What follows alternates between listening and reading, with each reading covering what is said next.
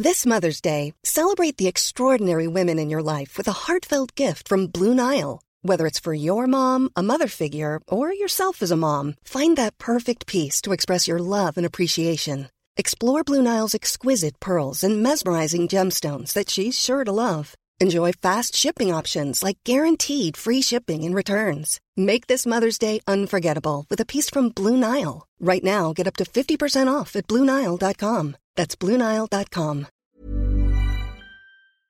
Serre, ouvre-moi, ou le chasseur me tuera. Lapin, lapin, on triga, me serrer la main, me serrer la main, me serrer la main. Lui, c'est mon petit garçon. Il vous a probablement fait craquer avec sa petite chanson. Moi, je suis Shane Love, une maman solo qui a décidé de partir à la rencontre des femmes du monde pour parler sans filtre de la maternité.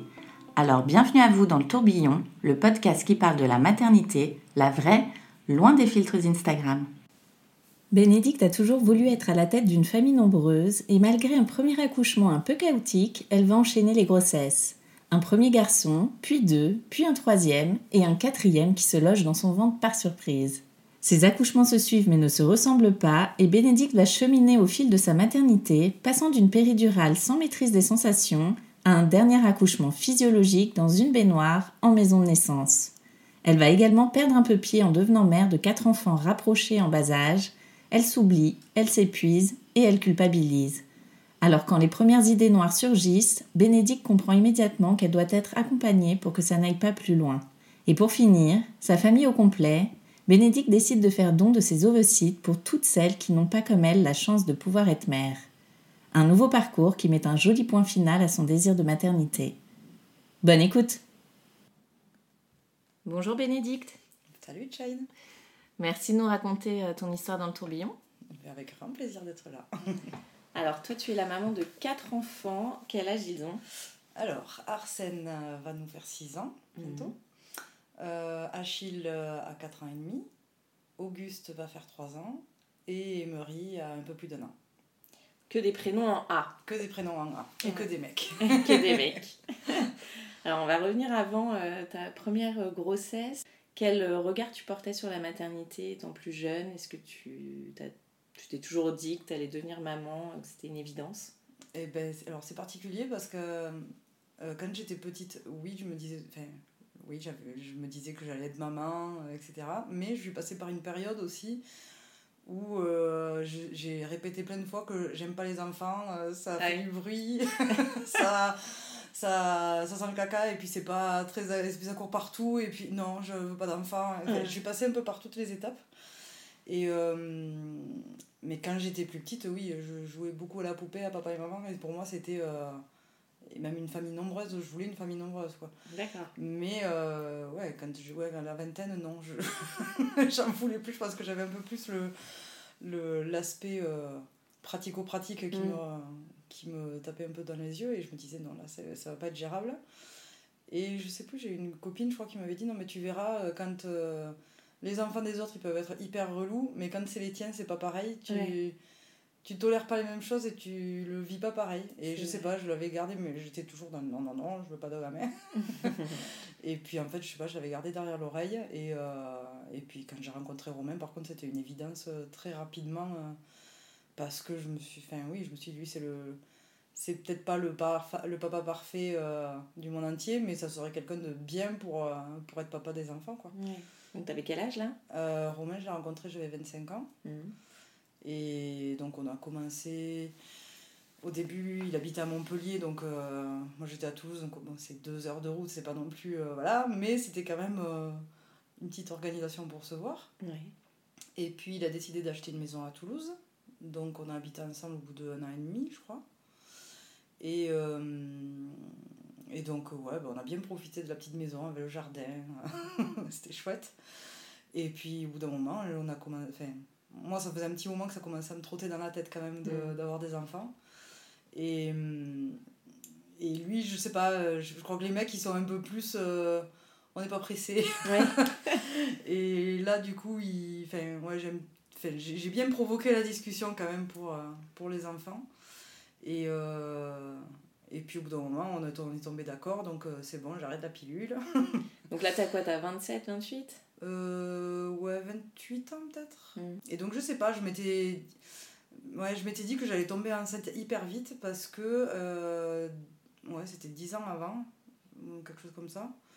Euh, j'avais j'étais tombée enceinte avec euh, mon ex Ouais.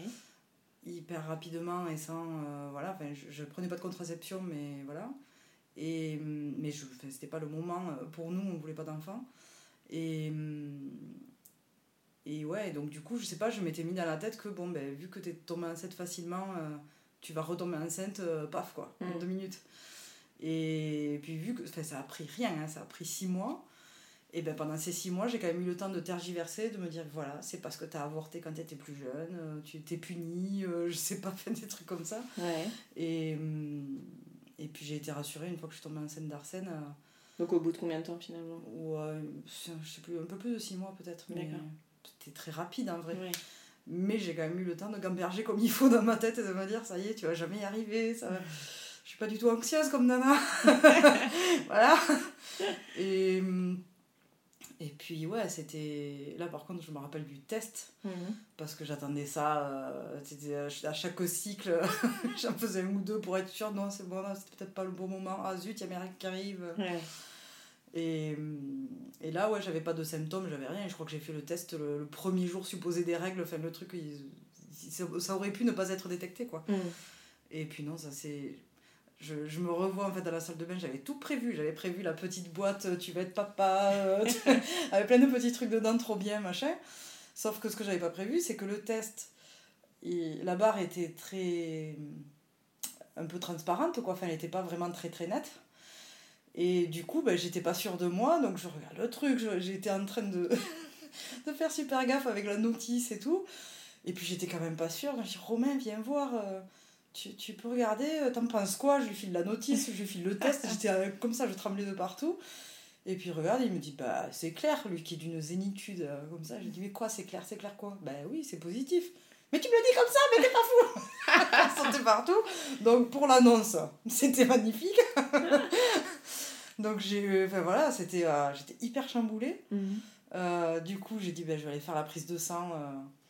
Et donc, je suis allée faire la prise de sang, qui a confirmé. J'étais vraiment au tout début, je devais être vraiment à 15 jours de grossesse, Ouais. même pas quoi. Enfin, et, et du coup, j'ai dit, ben là, je vais lui faire sa petite.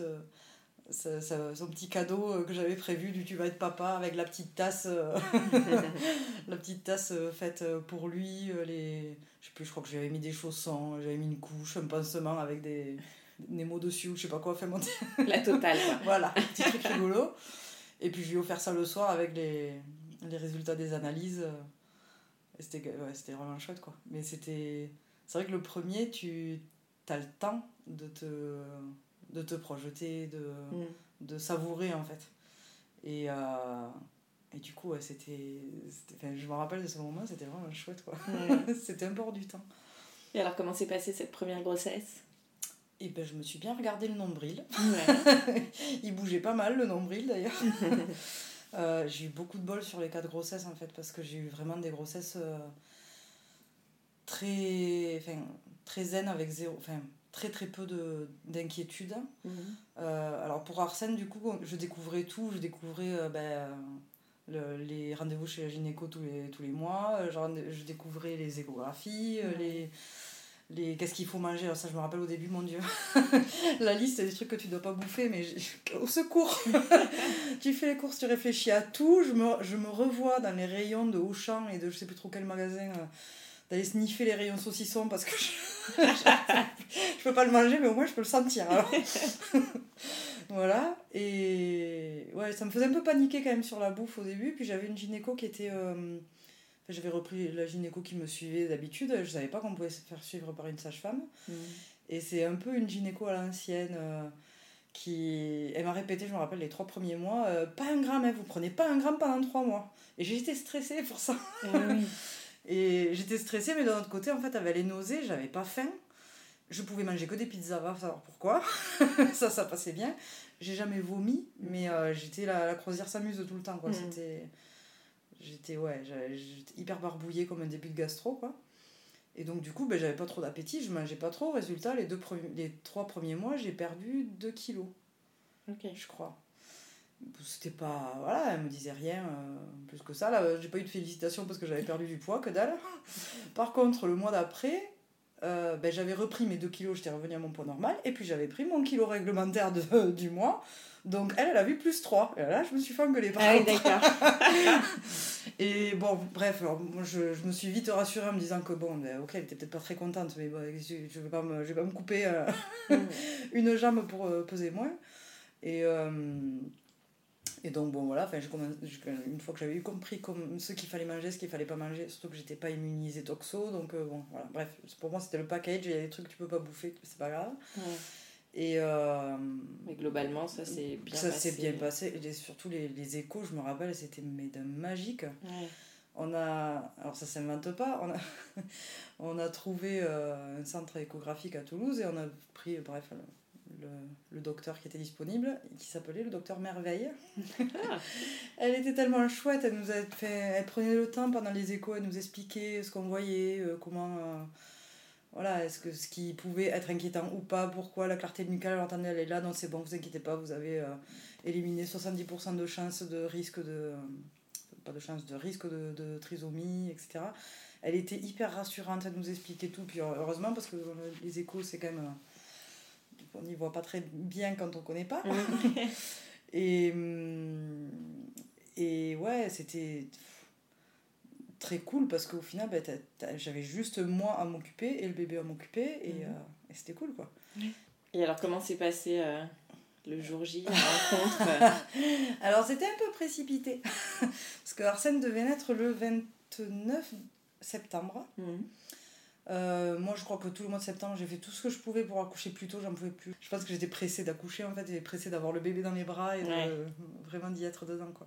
T'avais fait une préparation particulière ou J'ai fait la préparation classique, euh, Classique, chez ouais. une sage-femme euh, à côté de chez moi. t'envisageais la péridurale euh, Ben, en fait, je m'étais dit, bon, on est en 2016, c'est cool. euh, on, a, on peut avoir droit à la péridurale. Mm. Ben, si, voilà, ok, j'ai cette possibilité-là. Maintenant, je connais pas. euh, je voulais voir quand même ce que c'est. Parce que ben, on parle toujours des douleurs de l'accouchement, tout ça. Et je m'étais dit, ben, tu vas accoucher quand même en France. euh, au XXIe siècle, tu as, le- t'as le choix de tout ce que. Enfin, si tout se passe bien, s'il n'y a pas d'urgence, tu as le choix de faire ce que tu veux en fait.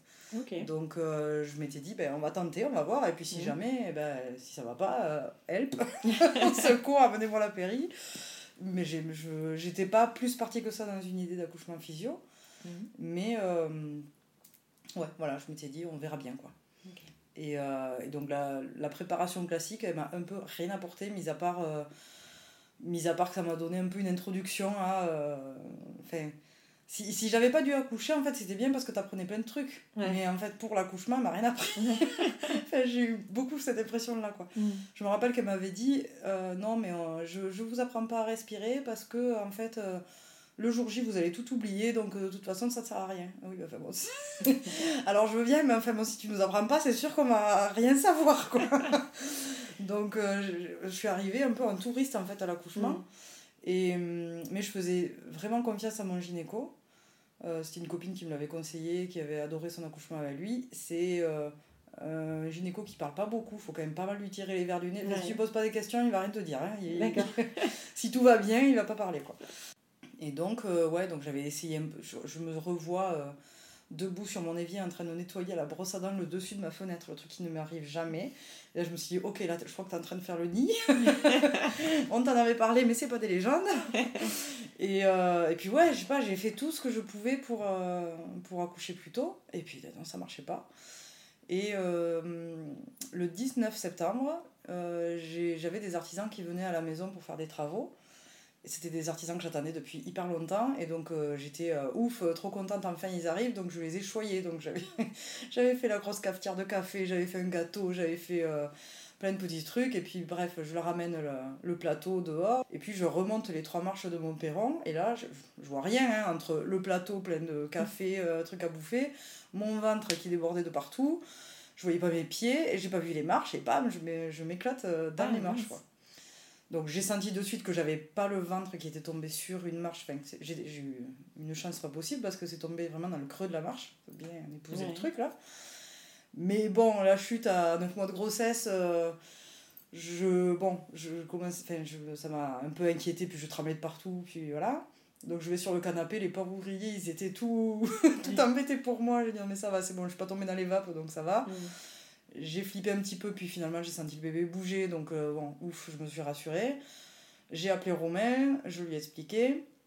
Et puis j'ai dit, je vais appeler la maternité, je vais voir ce qu'on fait, mais j'ai dit, commence à prévenir. euh, Enfin, il savait que de toute façon ça allait arriver incessamment sous peu, il, était, euh, il savait qu'il gardait le téléphone pas loin.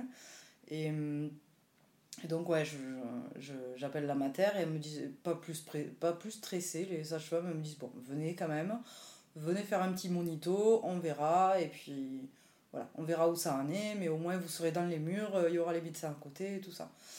Donc je rappelle Romain qui revient, qui, qui plante le boulot. Puis alors pour moi, je sais pas, ils allaient me déclencher là maintenant. Ou j'étais...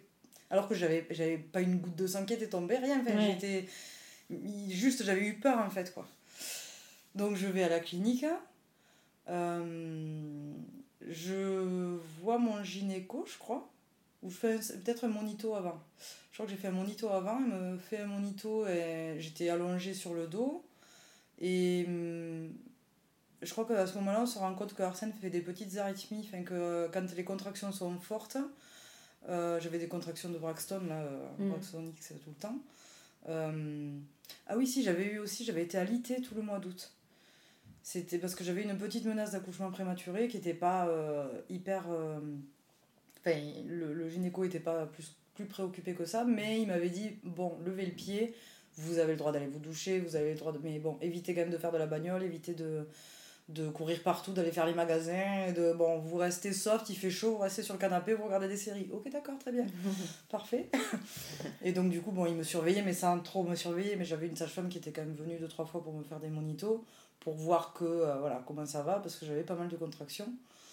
Et, hum, et donc, du coup, là, le monito, on voit que ben, les contractions, bon, j'en avais toujours pas mal. Ouais. Euh, que c'était pas des contractions de travail. Donc, moi qui croyais avoir vraiment super mal, euh, j'ai compris après que. non. Ce n'était que le début. C'est Un avant-goût. c'est l'apéro. Ouais. C'était la mise en bouche là. Et, hum, et ouais, quand j'avais des grosses contractions, on avait. La courbe qui faisait une montagne vers le haut, et ben le cœur d'Arsène faisait la même vers le bas en fait. Mm. Donc il s'arrêtait pas, mais il tombait très bas, enfin genre Oh, j'en peux plus, c'est dur, et puis pouf, ça repartait quoi.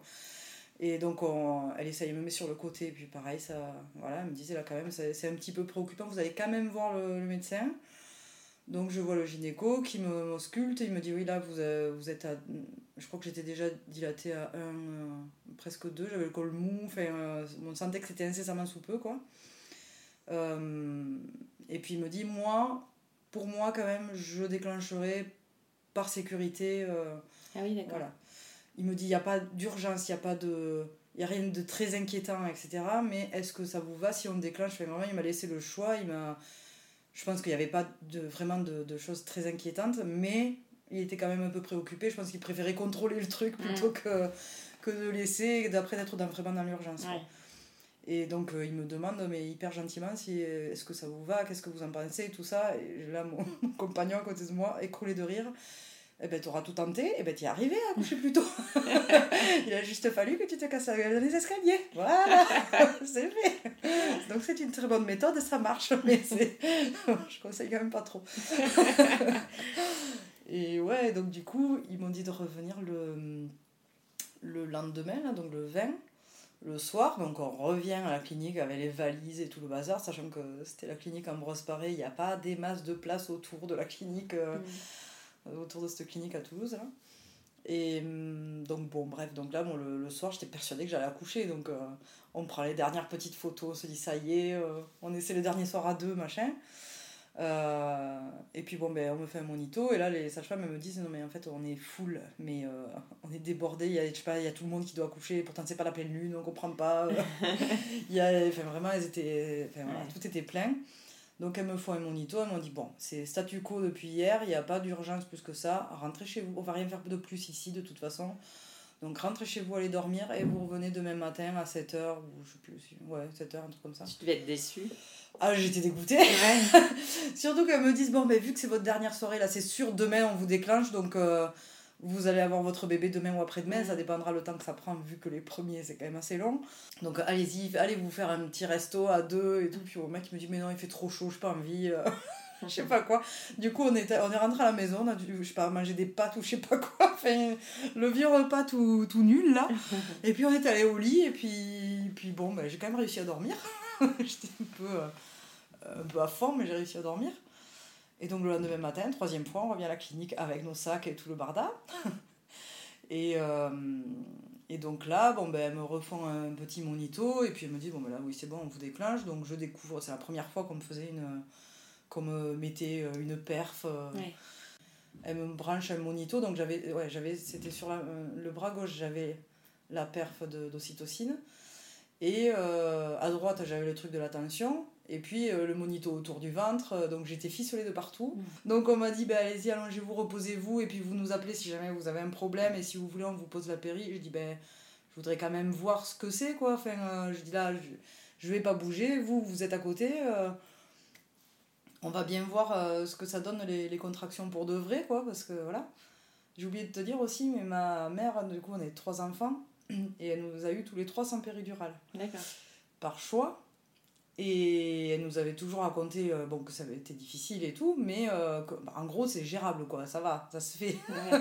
J'avais cette idée-là, en fait, quand. je pense qu'on oublie aussi un peu, hein, mais bon.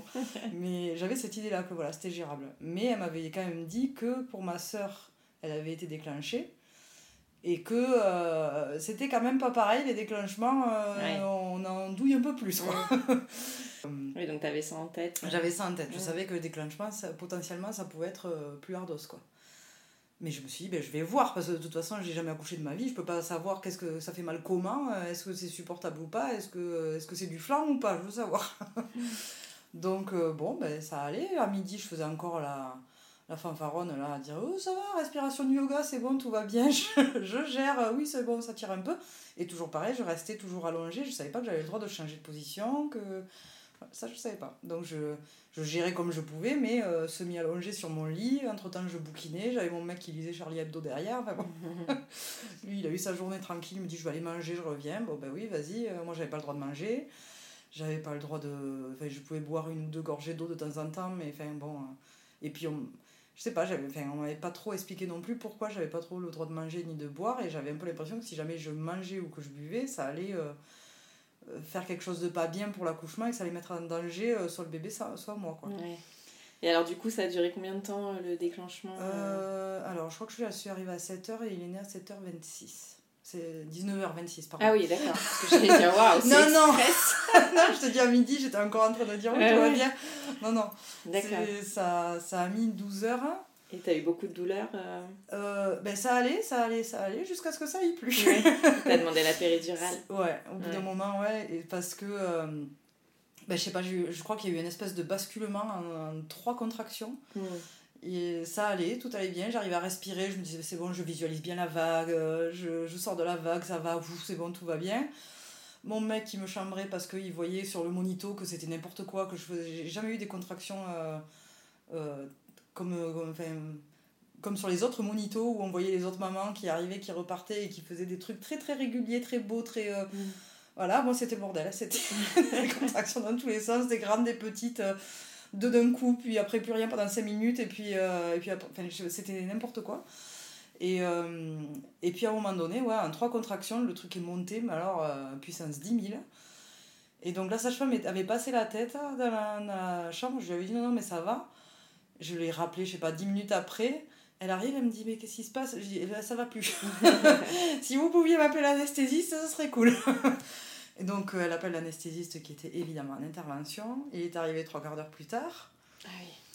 déjà. Donc moi je me suis dit, mais c'est bon, trois quarts d'heure, je peux le faire, je vais tenir. Et puis elle m'avait dit, mais vous inquiétez pas, après on vous branche la péri, vous en avez encore peut-être pour un quart d'heure, 20 minutes, et puis vous allez sentir un peu le. Ça va aller mieux, tout ça. Bon. Donc ils me mettent la péri. Euh, je me rappelle de l'anesthésiste qui me gronde parce que bon, j'arrive à bien faire le dos rond, mais il me dit, mais ne bougez pas. Je dis, ben, je- j'essaye, mais en fait, là, un, j'ai une contraction, et deux, le gosse, il a le hockey. Donc, qu'est-ce que tu veux que je bouge pas? Je, je fais ce que je peux, mais je, je pouvais pas me tendre pour qu'il arrête de bouger parce que sinon, ça voulait dire que j'allais en baver pour la péri. Enfin, c'était. Et alors, comment s'est passée la rencontre avec ton premier bébé?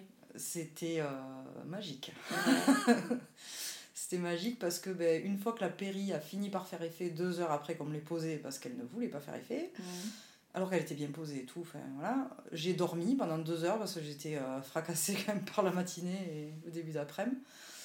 Et puis ben, au bout d'un moment, la sage-femme revient et m'ausculte, elle me dit bon ben ça y est, vous êtes à 10, euh, on va y aller. Donc elle appelle mon docteur. Euh, qui était là. Donc moi j'étais rassurée parce que je voyais l'heure tourner. Je me disais s'il faut, il va rentrer chez lui. Il est 19h quand même, ça commence à faire tard. Donc mon docteur arrive, très content, très, très cool, très zen. Et il me dit, ben ça y est, vous allez pouvoir pousser et tout. Je dis, mais moi je suis bien là, je dormais, j'étais, j'étais pas du tout prête à faire le dernier sprint là. Et euh, donc, ils essaient de m'expliquer comment pousser, mais ça, pareil, la sage-femme me l'avait pas très bien expliqué. Donc, je, bon, ben, vas-y, découvre et démerde-toi, mais il faut que ce soit efficace parce que ben, le bébé, il va falloir qu'il sorte quand même. Parce qu'il continuait quand même toujours à avoir un peu des. C'était pas des grosses arythmies, mais il surveillait quand même le cœur parce que ça. On voyait que le bébé, le bébé fatiguait. Quoi. Je me dis en même temps, euh, il était bien, lui il était au chaud, il avait pas envie de sortir, on le met dehors à coup de pied aux fesses, bah euh, il se prend euh, tout dans les dents là, non mais je veux pas, moi je veux rester, je suis bien. et, et donc, bon, ben, bref, je, je pousse, je, voilà, je, je, on me dit qu'en pousser parce qu'en fait je sentais rien avec la péri.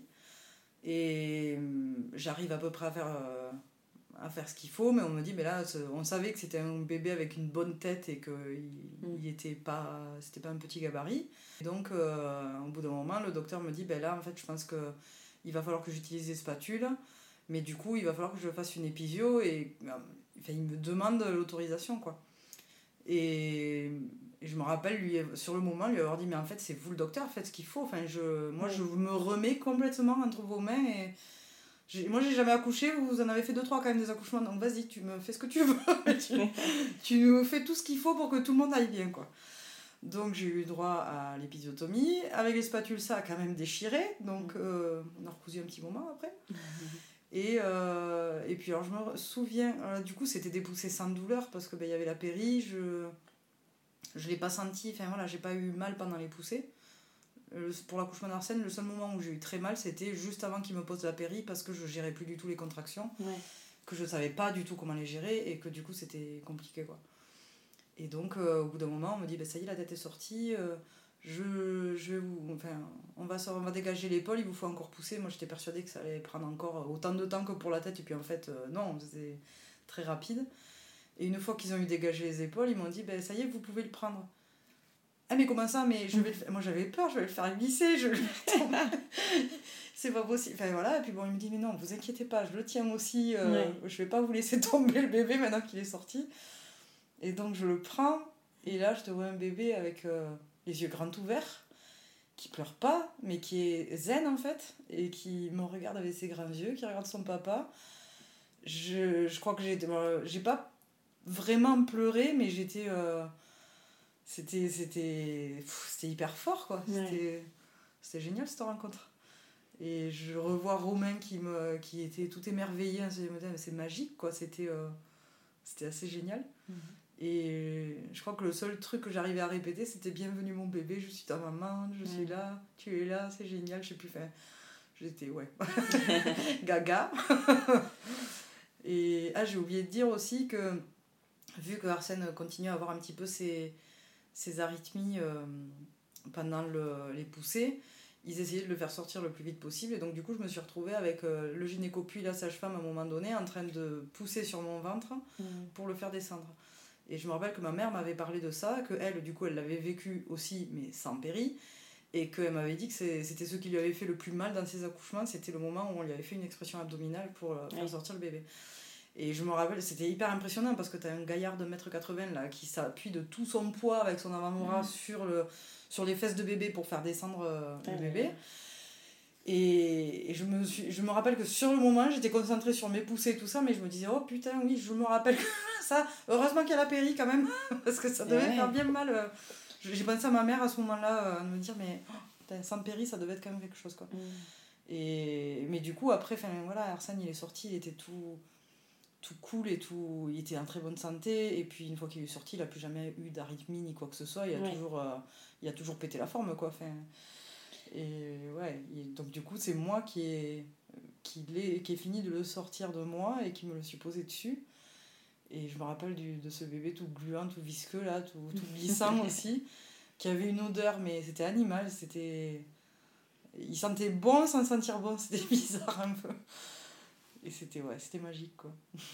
Alors, comment se sont passés euh, tes premiers jours dans la vie de maman euh, Est-ce que tu t'es sentie tout de suite à l'aise dans ce rôle? D'un côté, c'était une évidence. D'un autre, c'était une sacrée vague de tsunami dans la tronche. Ouais. Parce que d'un côté, je sais pas, j'avais l'impression de la. J'ai eu beaucoup de chance, j'avais vraiment l'impression de l'avoir toujours connu, d'avoir toujours. euh, Enfin, ça a été très rapide le moment où je me suis dit, ben, en fait, oui, il est là, c'est évident, quoi, et ça, ça se fait, et puis ça se fait pas trop mal, quoi. J'avais essayé de l'allaiter, parce que pareil, je m'étais dit un peu comme pour la péri, ben, on va voir, euh, si ça marche, c'est cool, si ça marche pas, ben, on verra avec les biberons, et on a été tous les trois biberonnés, on n'est pas en mauvaise santé, c'est bon, ça va le faire, quoi. Donc j'ai essayé de l'allaiter. En fait, monsieur mettait la langue en l'air et il prenait pas le téton comme il faut. Donc en fait, il tétait, mais il prenait pas de lait, donc il se fatiguait, donc il était devenu tout, tout maigre là. Euh, il est né, il faisait 3 kg 710 et 51 cm, donc c'était un bon petit rôti quoi. et euh, ouais, il, est- il- au final, on est passé très vite au biberon parce qu'en fait, ça m'a, j'avais mal et puis j'arrivais pas, euh, enfin voilà, je me suis pas sentie euh, Ouais. de continuer à m'épuiser. Je pense que j'avais quand même l'accouchement dans les pattes là et que je sentais que ça m'avait bien, bien fracassé quand même. Et pourtant, toi, rapidement, tu veux faire un, deuxième bébé finalement. Mais, mais en fait, je me revois dans ma chambre d'accouchement me dire Oh, c'était tellement magique, j'en veux un autre, je sais pas mon dernier, ça c'est sûr.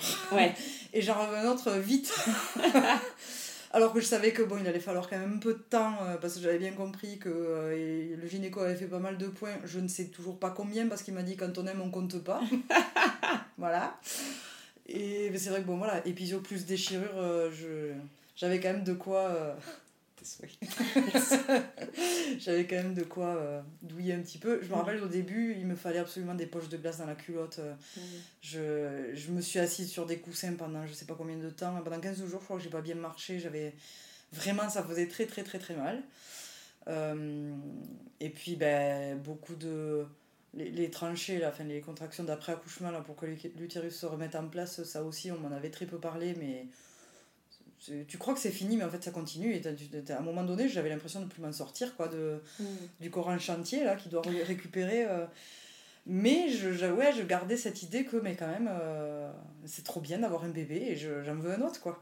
Alors que c'était un gosse qui nous faisait du RGO et qui ne voulait pas prendre des biberons euh, normalement et que il vomissait tout et que c'était une galère pas possible que du coup il ne voulait pas dormir ni la nuit ni le jour qu'il ne voulait pas s'endormir tout seul. Enfin on a eu le le premier était sympa quoi.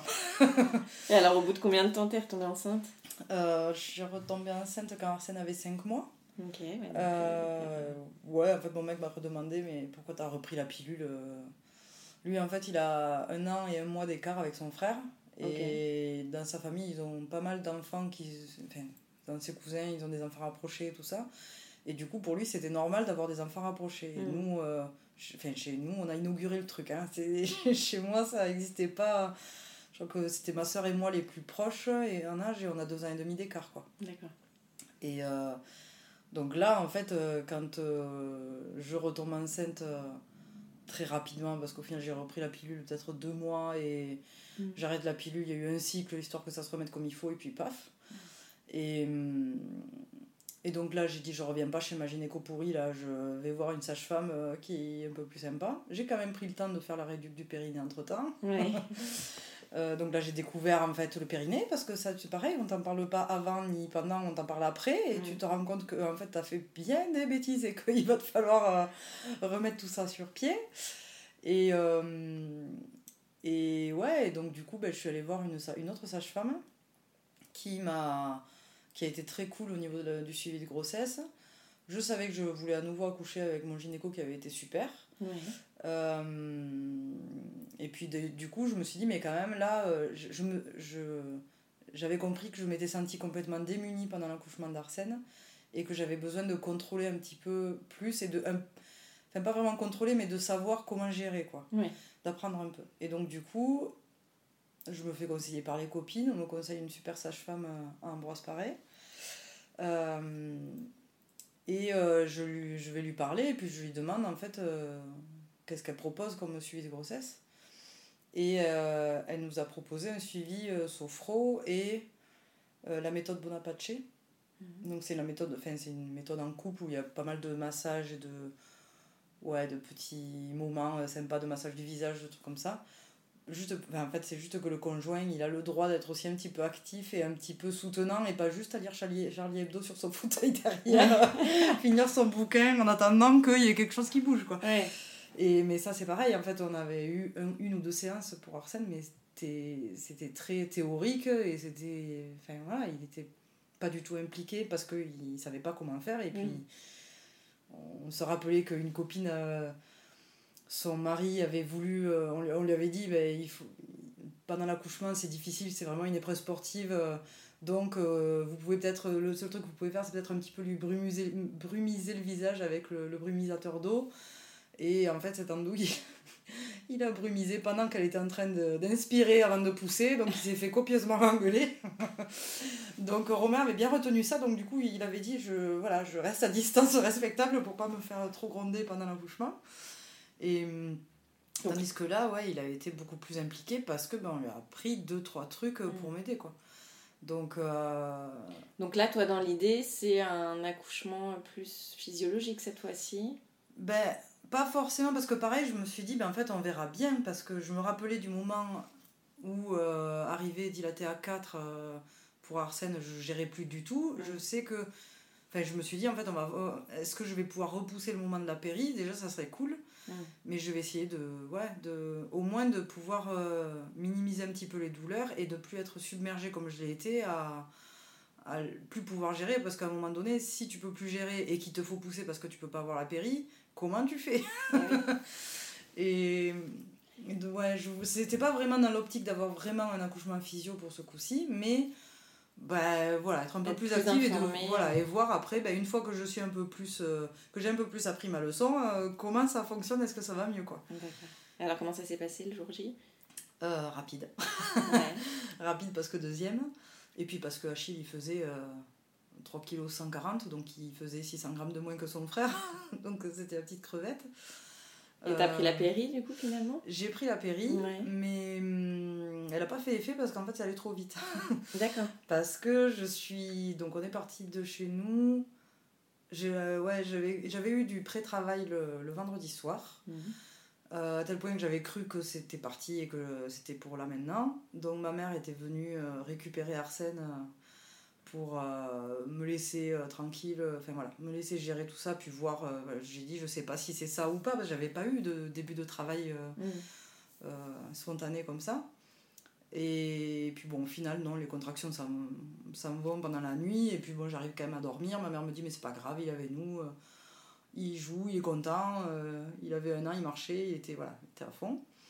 Euh, et donc du coup, elle nous le ramène en fin d'après-midi. Moi, j'étais allée au marché le matin en marchant un petit peu pour pouvoir euh, faire descendre le bébé. Mais j'étais en forme en fait. J'étais vraiment... euh, J'étais pas plus fatiguée que ça, c'était le mois de novembre, donc il n'y avait pas toutes les chaleurs que j'avais eues pour Arsène ou qui Mm. m'avaient bien crevé. Le soir, donc il nous ramène Arsène, on le fait manger, et là par contre, je sentais que les contractions, c'était pas pareil. Elles étaient, elles étaient vraiment différentes de celles que j'avais eues la veille au soir.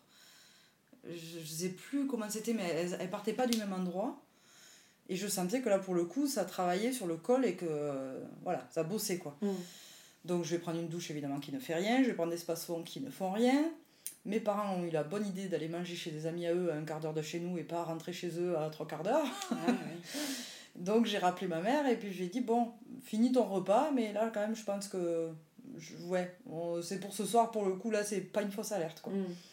Et donc j'ai appelé la maternité, je leur ai expliqué que bon, j'attends que ma mère arrive quand même pour garder Arsène et puis euh, on vient quoi. On met Arsène au lit, euh, puis c'était cool du coup parce que c'était zen, parce que Arsène il est allé dans son lit comme d'habitude, euh, chez lui. et puis bon, ben en avant, on va vers la maternité. Je crois que j'ai eu deux contractions dans la voiture, mais j'arrivais à les gérer en fait avec la sophro, les visualisations, les, les petites images ressources qu'on avait prévues, etc. Et donc on arrive en salle de travail ou salle d'accouchement, je sais même pas s'il y avait des salles différentes, je ne sais rien. Enfin bon, je dis direct, je sais que j'ai le droit de bouger. Donc si vous me branchez le monito, bon ben ok, c'est pas, ça me dérange pas. Par contre, euh, si j'ai besoin de me lever, je me lèverai, quoi. Je plante le décor direct que aujourd'hui je suis chiante. Et ça se passera comme j'ai envie. et comme je, comme je le sens, quoi. Je me faisais déjà un petit peu plus confiance. Mm. Et, et puis, ouais, donc euh, bon, les contractions se passent, je gère bien. J'arrive, je crois que j'étais dilatée à 3. Donc, elle me confirme que c'est bon, c'est pour maintenant. Euh, vous avez pas. C'est pas une fausse alerte. Euh, mm. Le bébé arrive. Bon, ben cool. Euh, la sage-femme était adorable, c'était un bonbon, cette, cette nana. Euh, et puis elle me dit que bon, ben, ce soir, euh, c'est pas mon gynéco qui est de garde parce qu'on était du coup samedi soir. Et que c'est un autre gynéco. bon. Je dis très bien, je connais pas, mais enfin bon. Et puis elle me dit, mais vous voulez la péri Je dis ben là pour le moment je gère, ça va. Donc elle m'explique qu'à côté, il y a une autre maman qui a un travail mais que ça sent quand même la césarienne à plein nez. Et donc, euh, bon, il y a un anesthésiste de garde, et à un moment donné, quand la césarienne. Euh, enfin, quand ils vont déclencher la césarienne, euh, l'anesthésiste sera sur la césar, et il pourra plus venir me voir, donc à ce moment-là, ben, ça sera sans filet. Et là, je me dis, ok. bon, alors, d'accord, tu gères. mais est-ce que tu te sens les pousser? Je, je, me rappelais de l'intensité pour Arsène alors que j'avais la péri et je me disais mais tu est-ce que je sais pas je je, ouais je sur le moment je me suis un peu découragée dégonflée peut-être que euh, peut-être que j'aurais dû pouvoir le faire à mon avis vu que Arsène avait déjà bien fait le passage euh, avant et acheté mm. des plus petits gabarits ça aurait pu le faire à mon avis sans péri sauf que ce moment-là j'avais pas assez confiance en moi je pense et puis Romain était pas assez formé pour me booster et me, me coacher comme il faut et puis ben, la sage-femme, euh, elle était sur, euh, entre guillemets, que deux accouchements en même temps. C'était encore à peu près gérable pour elle par rapport à d'autres gardes. Mais hum, elle pouvait pas être tout le temps là, donc elle pouvait pas me coacher comme elle aurait voulu. quoi. Donc je lui dis, ben, ok, appelez l'anesthésiste et puis euh, qui me met de la péri. Et voilà, comme ça au moins je, ça sera plus zen et, et pour mm. vous et pour nous. Et puis voilà. Donc l'anesthésiste vient, il me pose la péri très bien, enfin voilà, pas de, pas de problème. Le problème, c'est juste que je suis passée de 3 à 9 en 1 heure et demie. D'accord. que du coup, la péri, ben, déjà, elle avait mis 2 heures à faire effet pour Arsène, donc elle n'a pas eu le temps de faire quoi que ce soit pour là. Enfin, je pense que ça a peut-être très légèrement atténué certains trucs, mais euh, vraiment, euh, ça a fait l'effet d'un space-fond, quoi. voilà. Et, euh, et puis, je me rappelle, à minuit pile, j'ai la, la, poche des os a pété. je plaf, poc, on a entendu dans le monito, mais un gros, mm. gros poc. Et puis, euh, et du coup, on était écroulés de rire parce que c'était les chutes du Niagara tout d'un coup. pour Arsène, on, on m'avait percé la poche des os. Donc, c'était pas spontané là non plus. Et, donc, je découvrais plein de trucs en fait pour Achille, c'était chouette. Et, et, là, je sentais quand même qu'une fois que la poche des os euh, était rompue, euh, avec la péridurale qui galérait à faire effet parce que, que ça allait trop vite, les contractions avec la, pas d'eau dans le ventre, c'était quand même ardos quoi je sentais que c'était un peu plus difficile. Mais bon, j'arrivais à peu près à tenir. Et puis ben, à un moment donné, on me dit ben, c'est bon, euh, il va falloir pousser parce que euh, le bébé arrive et il est là. quoi. Donc le gynéco de garde arrive. Euh, il demande directement si tout est prêt, si au cas où il y a les spatules à côté, etc. Alors que bon, la sage-femme elle disait qu'elle a trouvé qu'il n'y avait pas forcément besoin. Enfin, voilà, vu le contexte, pour elle, il n'y avait pas forcément besoin, mais bon, on sentait que niveau hiérarchie, euh, c'était pas elle qui avait le dernier mot. Donc euh, elle prépare tout, les spatules et tout le reste du matos, etc. Euh, j'avais fait un projet de naissance d'ailleurs pour Achille et j'avais précisé que si on pouvait éviter l'épisiotomie, ça serait quand même pas mal. D'accord. Voilà. J'avais pas mis grand chose sur le projet de naissance, mais j'avais quand même dit que bon, l'épisio, faites ça si vous pouvez, sauf si vraiment c'est mm. absolument indispensable. quoi. Et euh, là, je sais pas, j'ai poussé une fois, j'ai senti ses pieds qui faisaient jioup et qui passaient du côté droit à je m'appuie sur ta cage thoracique et euh, c'est bon, maintenant que j'ai un appui, euh, je vais pousser avec toi. quoi. Et donc j'ai senti mon bébé qui s'était mis tout droit et qui poussait avec ses jambes pour sortir. Donc il avait envie de sortir, il était pressé qu'il n'en pouvait plus. Toujours à fond de toute façon, 4 ans et demi après, lui. et, et du coup, je me disais, putain, c'est énorme, on fait une équipe. J'avais Romain qui me faisait un petit peu le seul truc qui qu'il pouvait faire, qu'il avait appris de la méthode Bonaparte, c'était des petits massages du visage. Euh. Ah oui. Et en fait, euh, quand j'arrivais plus à me concentrer sur les visualisations de, que j'avais apprises avec la sage-femme, je me disais, ah, il me passe les doigts sur les sourcils, il me passe les doigts sur les pommettes, ah, il me passe les doigts. Et j'arrivais du coup à rester euh, concentrée et à, à pas paniquer et à gérer, quoi. Mais du coup, les poussées, je sentais. Enfin, c'était pas insurmontable, ça allait, jusqu'au moment où le gynéco a décidé qu'il sort pas assez vite il faut les spatules. Alors que il y avait pas, là pour le coup, euh, on voyait sur le monito, il n'avait pas d'arythmie, il n'avait Mm. pas de. Il n'y avait pas de souci pour le bébé, il n'y avait pas de souci pour moi, je gérais. C'était encore hyper rapide. euh, Enfin, Achille est sorti en tout en 10 minutes avec les spatules, certes, mais je sentais qu'il sortait et je, le- je sentais que ça travaillait bien. Mais en fait, je pense que ça allait pas assez vite pour le gynéco parce qu'à côté, il devait y avoir l'urgence Ouais, de oui. la CESA. Ah là là. Mais il me l'a pas expliqué. Enfin, je, l'ai déduit a posteriori Mm. et c'était pas. euh, Sur le coup, je l'ai quand même un petit peu voulu de m'avoir euh, ben, un peu maltraité pour. euh, sur le moment, je m'en foutais que la nana d'à côté elle ait besoin d'une César. Moi, je voulais juste qu'on s'occupe de moi. C'était très égoïste, mais c'était comme ça, Ouais. quoi. Et, euh, et puis, bah, du coup, oui, voilà, il a sorti les spatules et alors là, c'était. euh, Massacre à la tronçonneuse, quoi. J'ai gueulé comme dans les films, quoi. Mais vraiment, je. Oui, parce que t'avais pas l'effet de la péridurale. Ah ben, je- elle a peut-être fait un peu effet. Enfin, Romain me soutient que Messi, peut-être qu'elle a fait un peu effet.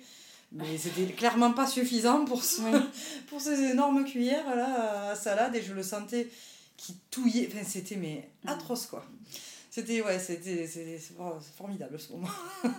Donc là, Donc, tu euh, vois ton deuxième petit chou. Ouais, petit garçon. Lui, il sort. Lui, par contre, il gueule quand il sort. hein. Il, est sorti, il, était, il a bien crié. Puis moi, j'ai, mais en fait, j'étais, j'étais trop dans la douleur là. Parce que j'étais. Il me l'a sorti avec les spatules. Heureusement, il a quand même bien bossé avec les spatules, c'est-à-dire qu'il m'a pas défoncé moi. Et euh, il a pas hum, martyrisé Achille. Enfin, voilà, les, les médecins qu'on a vus après nous ont dit c'est vrai qu'il a pas non plus la tête mâchée, il a pas la trace des spatules. Enfin, il, est, il, il a mis du temps à les positionner, mais justement pour bien prendre la tête du bébé. Mm. Euh, mais bon, enfin voilà, moi j'ai douillé entre temps et résultat, quand ils m'ont sorti Achille, là c'est pas moi qui l'ai pris, c'est eux qui me l'ont posé dessus. Et en fait, j'étais pas du tout prête à le recevoir et même ça me faisait peur parce que j'étais là, mais je, je, je voulais partir quoi. Enfin, j'étais Ouais. un peu comme euh, un animal traqué là et blessé et il me fallait, euh, j'avais envie de me barrer à- en courant de, de salle quoi. Sauf que je pouvais pas, j'avais un bébé dessus, il était encore relié au placenta donc j'étais coincée. Mais c'est surtout que j'étais pas du tout prête mentalement à, à, rece- à le recevoir, à l'accueillir. Et à... Ouais. Donc c'était un peu particulier, sachant que ben, j'ai eu de suite la culpabilité de me dire t'es pas, t'es pas à la hauteur et t'es pas. hum, Enfin, te- tu, tu lui donnes pas autant qu'à son grand frère en fait, de suite. C'est pas aussi zen que pour Arsène. Et du coup, je, bon, c'est c'est passé quand même assez vite ce moment-là, mais je me rappelle que je, sur le moment, j'ai eu du mal à, à apprécier le- la première rencontre. Ouais. Euh, et puis ils me l'ont pris pour le peser, pour euh, lui dégager un petit peu les branches, parce que je crois que j'avais eu le liquide teinté. Donc du coup, ils lui ont, je sais plus s'ils lui ont pas fait un ou deux examens, enfin bon, voilà, pour vérifier qu'il n'y avait pas de soucis. euh, Mm. mais hum, après, Achille allait très bien. Il était, euh, c'était juste, ça nous faisait bizarre parce qu'il faisait 600 grammes de moins que son frère et que, et que sur un petit bébé, ben, ça, 600 grammes, on le voyait là que c'était pas du tout le même gabarit, qu'il était tout fin et voilà. Ouais. Euh, et puis oui, on a découvert aussi que, que c'était un petit garçon parce qu'on savait pas. On, Ah, vous aviez pas demandé le sexe ouais, on a, pour Arsène, oui. Parce que moi, je voulais absolument me projeter, je voulais savoir. Ouais. C'était le premier, c'était voilà, trop de trop de choses nouvelles et je voulais euh, voilà, je Mm. voulais savoir. Mais Romain, il aurait voulu, euh, ça lui plaisait de dire juste le bébé et d'attendre la vraiment le dénouement de la situation pour savoir si on avait une fille ou un garçon. Donc j'avais poussé, mais j'avais en sortant de l'école, je lui avais dit bah, T'es pas content quand même de savoir Il me dit Oui, mais bon, j'aimais bien quand même. Et je dis Bah écoute, ok, bah, pour le deuxième, on- enfin là on a fait comme j'ai voulu, bah, pour le deuxième on fera comme tu veux, donc on dira que surprise quoi. Et donc pour Achille, on avait. C'était bizarre d'ailleurs parce que moi j'ai. Je, j'avais que ce prénom Achille qui m'était venu. Et j'avais pas de prénom de fille, donc j'étais un peu sans filet pour. euh, Si jamais c'était une fille, bon, ben, on aurait choisi sur la maternité, quoi. Mais c'était, rigolo quand même de pas savoir et de, de laisser le doute jusqu'au Mm. bout. Mais du coup, ben, quand ils m'ont posé euh, Achille dessus, et que euh, ben, j'étais pas du tout. euh, je, je m'étais imaginé en fait le moment. euh, je pose le bébé, je le reçois, un peu comme pour Arsène, très magique et très oh là là, super, émerveillement, machin. Et puis je découvre si c'est un petit garçon ou une petite fille et c'est trop bien. Mais là, euh, je, je n'avais rien à foutre quoi. J'avais tellement mal avec ces histoires de spatules sans péri là que je. Non, je, je, je m'en je m'en contrefichais. Et en fait, c'est Romain qui l'a vu et qui, qui m'a dit c'est un garçon. Moi, au final, j'ai même pas surprise parce que, bah oui, bah, en même temps, euh, j'ai que Achille qui me vient comme prénom, donc c'est sûr que c'était un garçon. Et hum, puis le gynéco m'a recousu et là j'ai eu quand même super mal. Et même Romain était choqué parce qu'il trouvait que c'était assez violent, enfin que c'était pas très délicat quoi, de sa Ouais. part comme, comme il faisait. Et puis bon, après on s'est remis euh, petit à petit de l'accouchement et j'ai mis quand même euh, ouais, 2-3 jours à accepter cet accouchement-là parce que ça avait été assez violent. euh. Et moi j'avais l'impression de me... Enfin, c'était juste 14 mois après la naissance d'Arsène. Oui. Donc j'y revenais très vite quoi. Et je me disais, bah c'est bon, je sais faire. C'est le deuxième, c'est un garçon. J'ai déjà fait, il lui ressemble comme c'est bon, c'est comme son frère, sauf qu'en fait c'est pas du tout le même bébé. oui. il a beau y ressembler, c'est un bébé, oui, mais c'est un bébé. Enfin, c'est pas le. C'est pas Arsène numéro 2, quoi. Mm, mm. Et je crois que j'ai mis 2-3 jours ça à me dire, ouais, en fait, ok, il y a des choses qui marchent avec Arsène, avec lui ça marche pas, mais c'est pas grave, tu vas trouver en fait. Ouais. C'était difficile parce que euh, je, je suis partie un peu conquérante en me disant, ça y est, c'est bon, t'as as, craqué le code. tu vas en chier, mais tu as craqué le code et tu, tu sais comment ça va se passer. Et ben non Les trucs qui marchaient pour Arsène, Achille, ça faisait l'effet inverse, quoi. Ouais. Ouais, tu dois réapprendre euh, C'est ça, avec mais une ça- nouvelle personne. Ouais, c'est une nouvelle personne complètement, mais on m'avait pas prévenu. Ouais. Ou je, en tout cas, je l'avais pas entendu quand on me l'avait dit, je sais pas, j'étais. Je, je me rappelle juste d'une d'une copine qui m'avait demandé est-ce que tu penses que. Parce que souvent, pour le deuxième, on a peur de pas autant l'aimer que le Mhm. premier. Et ça, je savais que non, j'allais ça, me faisait pas plus peur que ça. Et elle m'avait dit, parce qu'elle, elle avait eu des jumeaux en numéro 2 et numéro 3. Ok. Donc, quand elle avait appris qu'elle était enceinte des jumeaux, ça lui avait fait un petit choc, quoi. Petit. et, euh, et en fait, elle, elle avait eu un petit peu peur de ne pas les aimer autant, les puis alors deux d'un coup. C'était enfin, voilà, c'était chaud. Et elle m'avait dit, mais tu verras, euh, en fait, tu vas les aimer autant, mais pas, par- pas de la même manière, Mm. pas pareil. Et je, je, oui, ok, très bien, mais elle m'avait dit ça, mais j'avais intégré la phrase, mais je l'avais pas du tout comprise, quoi. Ouais. Et je l'ai compris une fois que j'ai eu Achille, et c'est vrai, enfin, là, ça se vérifie maintenant avec les quatre, euh, je les aime autant tous, mais c'est pas le même amour et c'est pas la même. euh, C'est pas pareil, quoi. Ouais. Ils sont chacun. euh, c'est chacun unique, quoi. Et alors, du coup, malgré cet accouchement un peu euh, Rock'n'roll. rock'n'roll, ouais, on va dire ça, euh, pareil, t'as envie de faire un, un troisième bébé finalement euh, Euh, on pose un tout petit peu quand même, Ouais. parce que ben, Achille, les quatre premiers mois, ça a été super compliqué. C'était quand même un sacré tsunami, hein, parce que bon, on avait deux bébés à la maison, j'en avais un qui marchait mais qui ne parlait pas parce que ben voilà, il avait 14 mois à la naissance de Achille. Euh, et puis l'autre qui était tout petit et qui avait un petit RGO quand même euh, sympa. À quel moment vous dites que vous voulez un troisième? Euh, moi je crois que c'était au bout de 6 mois, je crois. Quand-. Une fois que Achille ça s'était tassé en fait avec les biberons, les biberons parce que lui il dormait un peu par rapport comparé à son frère, ça allait mieux. du coup on s'était dit ben en fait fichu pour fichu. On envoie le numéro 3. On envoie le numéro 3. J'ai quand même dû un petit peu convaincre Romain parce que il était plus pour attendre un petit peu lui. Et puis Ouais. moi en fait je me disais, mais je, je pense que j'avais super peur. Tu vas me dire, c'est bon, là j'ai bien géré pour le coup. Euh, j'avais super peur de, de sortir des couches euh, pour devoir y revenir si t'as un nouveau bébé, tu sais, euh, au bout de D'accord. 3 ans ou 4 ans. Et Ouais. ben là c'est bon, on n'était pas sorti des couches, on en avait deux, on était aux couches lavables en plus, donc euh, c'était une intendance, c'était sympa. Ah oui, c'est, si, ce qui m'a un peu plus motivé aussi, c'est qu'aux 6 mois de Achille, on a déménagé. Mhm. On a acheté une grande maison euh, en banlieue de Toulouse. Et, euh, et du coup, ben, c'est bon, là, on avait la place d'accueillir d'autres bébés. Quoi. Jusque-là, j'étais freinée parce que matériellement, c'était pas possible. Ah oui, d'accord. C'était une petite maison et il y avait, enfin, elle était pleine, euh, pleine comme un œuf et donc on n'arrivait pas- on n'avait pas à caser un troisième enfant là-dedans. Et une fois qu'on a eu euh, notre château là, c'était bon, il n'y avait plus matériellement ça passait donc je j'ai bien discuté avec Romain et puis bon ben, au bout d'un moment il m'a dit ok et, euh, et donc j'ai vite balancé la pilule. et puis je crois que pour Auguste ça a pris un petit peu plus de temps quand même, ça a pris peut-être un peu plus de 6 mois, je sais pas si ça a pris 9 mois ou un truc comme ça. Et donc euh, là pareil c'est rien, mais malgré tout moi ça m'a... Enfin, je, je me suis euh, encore dit mais c'est pas possible, mais pourquoi le troisième ça prend autant de temps et... Et là, vous vouliez pas connaître le sexe non plus? Non plus. D'accord. Parce que moi j'avais adoré au final ce- cette idée de pas trop savoir et de, Ouais. de laisser faire et tout ça. Et donc pareil, on reprend ce docteur Merveille qui nous dit tout le temps que tout va bien, que par contre le gabarit du bébé, j'avais dit que je sentais qu'il était euh, plus, plus épais. Ouais. C'est oui, c'était c'était pas un euphémisme pour le coup, il était bien plus gros. Et mais après il allait super bien, c'est juste que voilà, il était il était potelé quoi. Et, hum, et ouais, donc on, a, on s'est dit, ben non, en fait, on va, on va pas savoir le sexe. Et en fait, là, par contre, pour le coup, toute la grossesse, j'étais persuadée que j'attendais une Ariane. Ah, Voilà, j'étais sûre que c'était une petite fille. J'étais à fond dans les croyances New, New Age à ce moment-là.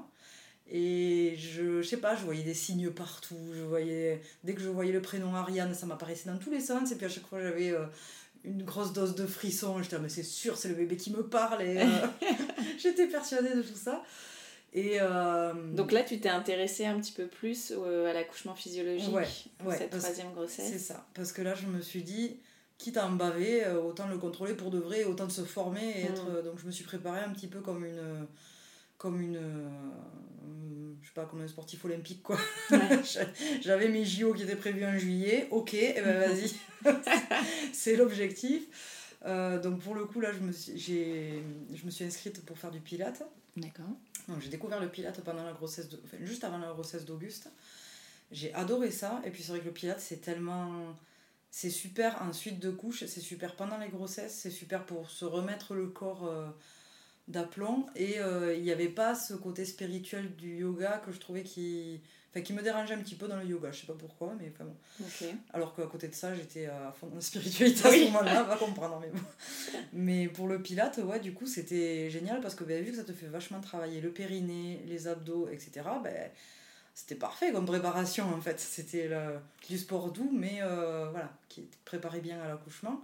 Et j'ai repris la même sage-femme aussi euh, pour la préparation sophro. On a refait la méthode Bonaparte aussi avec Romain.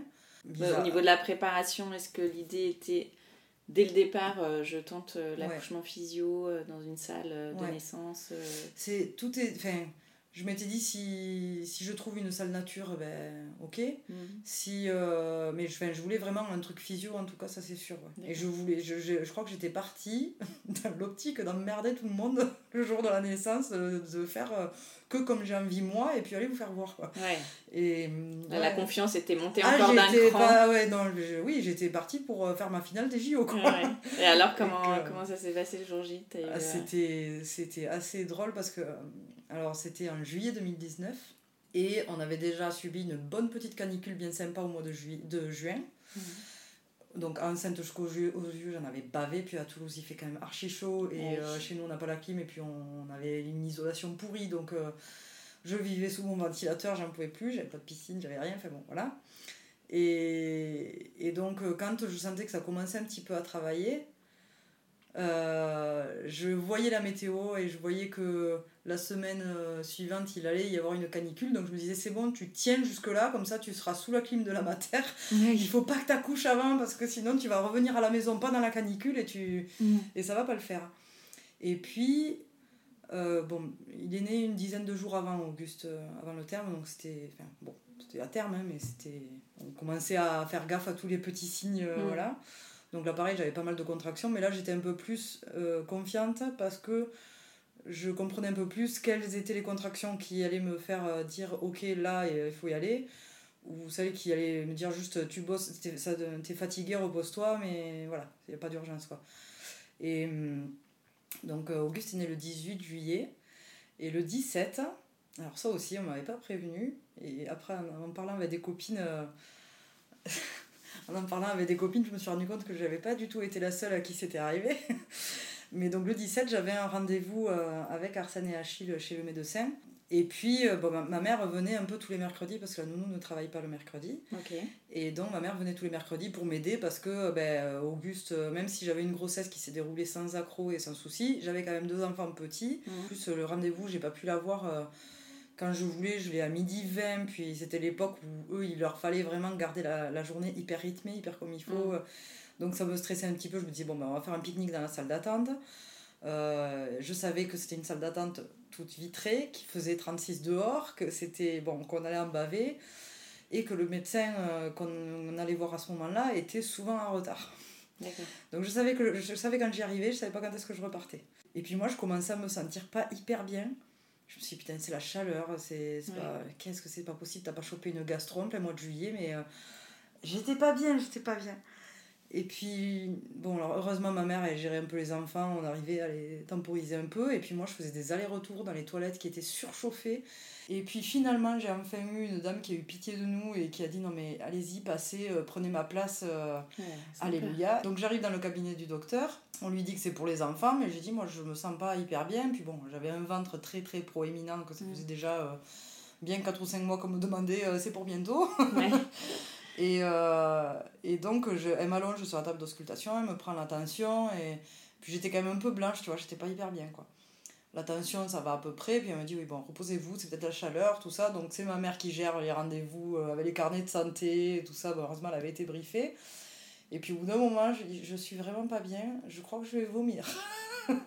J'avais du coup mes deux gamins qui me regardaient. Maman elle vomit. Le docteur qui s'affole. Ma mère qui savait plus où, qui c'est que je dois gérer là? Les enfants ma fille enfin bon elle me dit ben c'est pas possible vous avez dû choper une gastro bon très bien donc je repars de là euh, épuisé avec une ordonnance de space-fond et de, de smecta et de je sais plus quoi là. Mhm.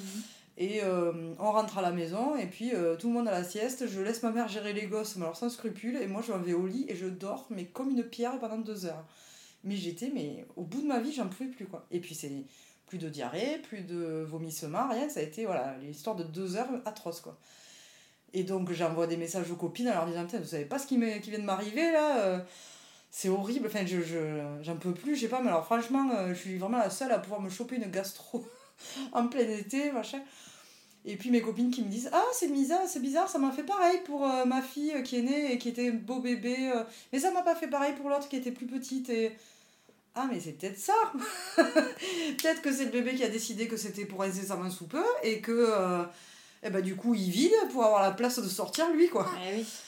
Et donc, du coup, bon, je, on prévient euh, Romain que, euh, voilà, que potentiellement ça peut être ça. Mais bon, on verra bien. J'avais euh, ma grand-mère qui avait fêté ses 94 ans. Donc, moi, je me disais, ça va être un super cadeau. Il va arriver pile poil pour son anniversaire, ça va être génial.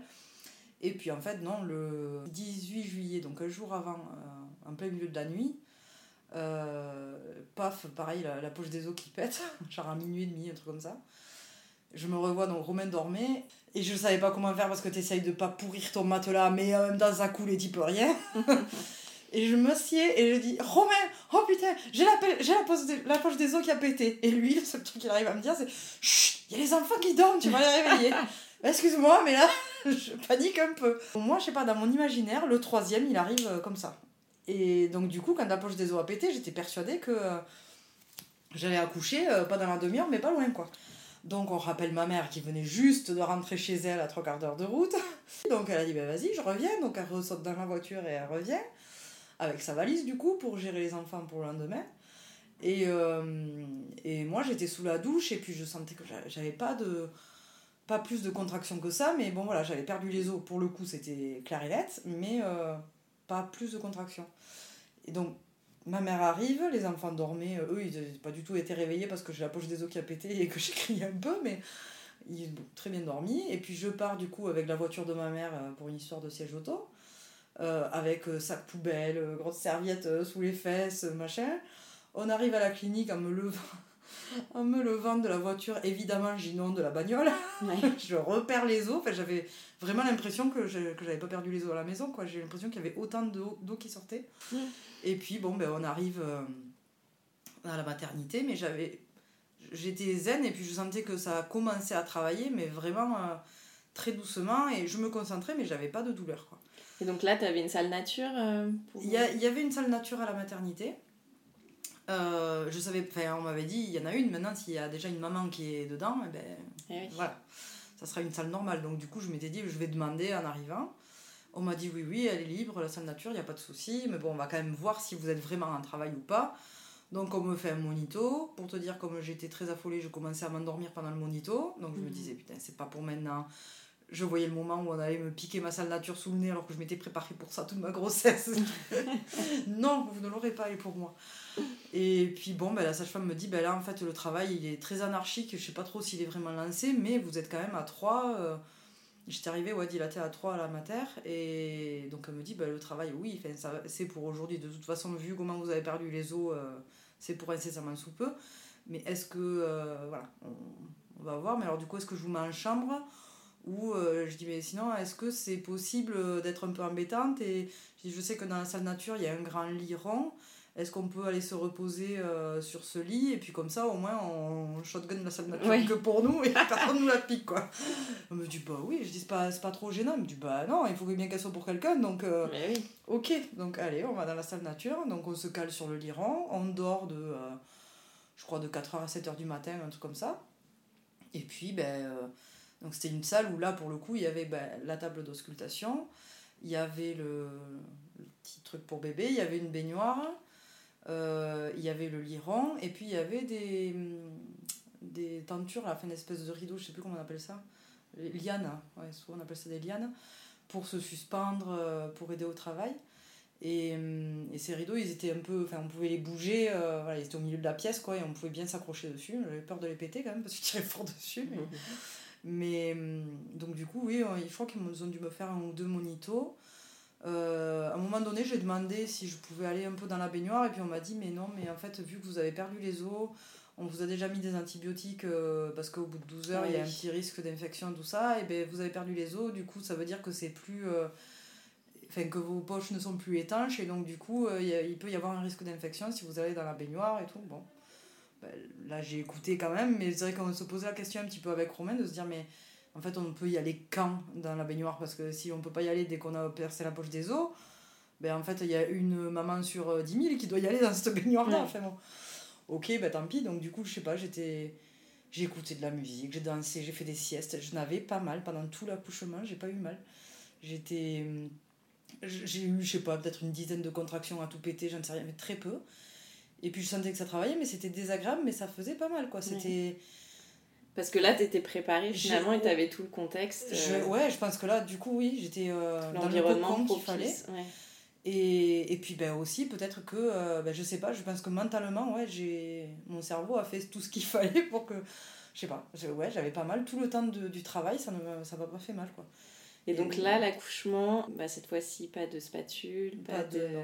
Pas Là, par, pour le coup, j'avais vraiment fait un projet de naissance écrit qui faisait une page. D'accord. J'avais essayé quand même de pas faire ma petite chose et de.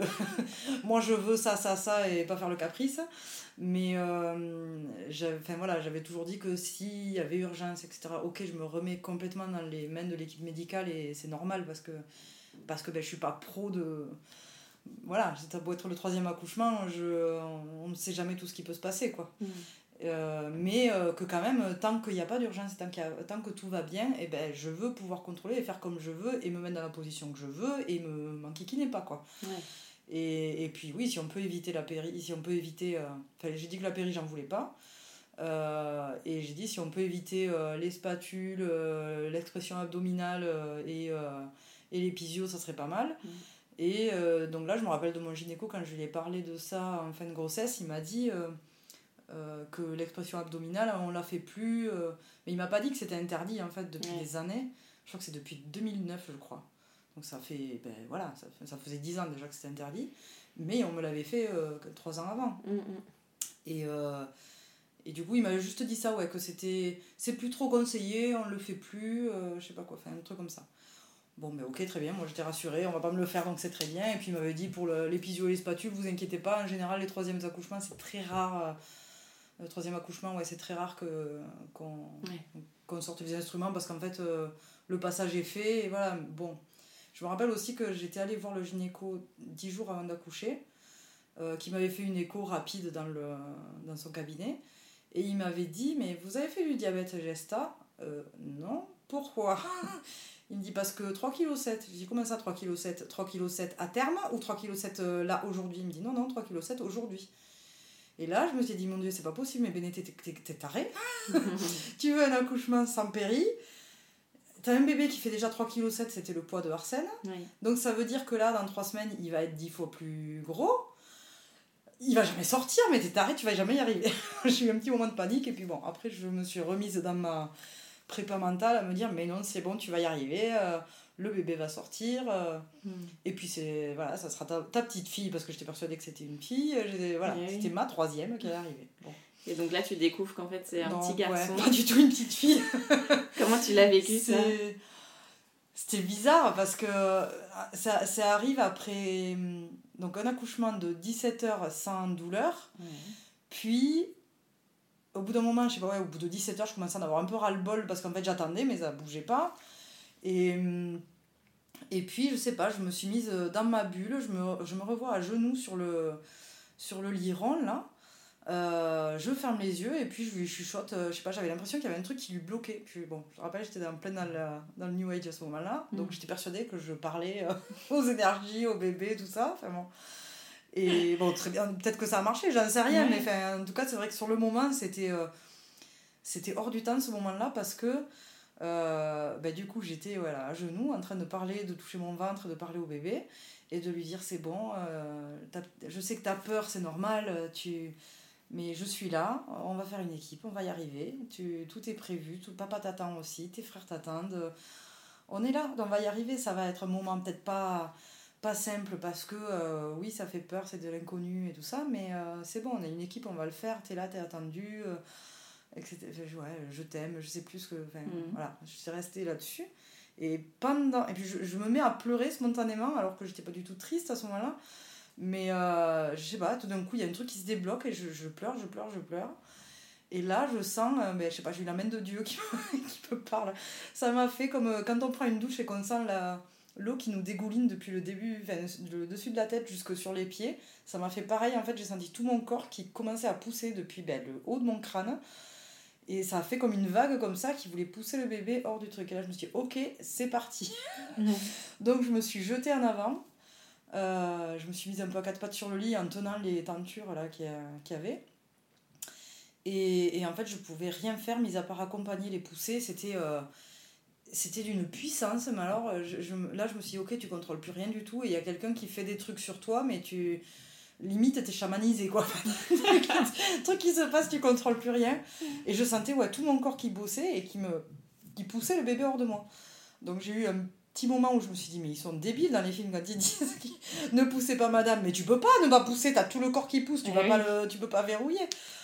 Donc je dis à Romain, vite, appelle le gynéco et la sage-femme parce que. Euh, enfin voilà, c'est parti, euh, c'est ok. Et ouais, donc du coup, ben, j'accompagnais ces poussées, j'avais des espèces de. C'était très animal parce que j'avais des, comme des, des, sons qui sortaient de moi mais que je ne que je contrôlais pas. Et c'était euh, c'était énorme, quoi. Je voyais Romain qui était un peu emmerdé parce qu'il savait pas. je fais quoi pour t'aider, mis à part te caresser l'épaule et te dire mhm. c'est bon, tu vas y arriver. Il était démuni parce que voilà, il, il arrivait. Enfin, il savait pas trop comment faire. Il voyait que là c'était euh, tellement puissant que je, je perdais pas pied, mais j'étais euh, dans un autre monde, quoi.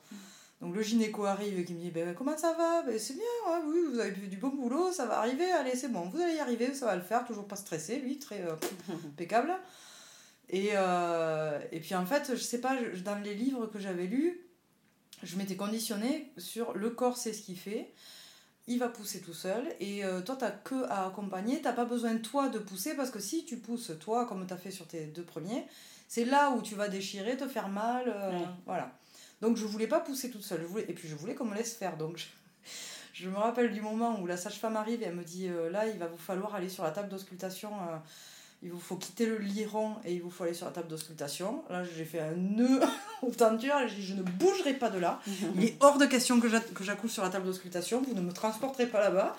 Je lui ai envoyé mes boulets débrouillez-vous comme vous voulez pour me mettre le monito, pour me mettre euh, une perf au cas où, quoi, j'en sais rien, je m'en fous, mais je, vous ne me touchez pas. Et en fait, j'ai compris que j'avais un gynéco qui était très chouette. Parce que ça aurait été peut-être euh, celui qui m'a accouché d'Achille, euh, il m'aurait peut-être transporté manu militari sur la table d'auscultation. Tandis que là, le docteur que j'avais, il n'a pas plus démonté que ça. Il s'est un petit peu pourri le dos parce que le lit était plus bas que c'est moins confort pour lui. quoi. Mm.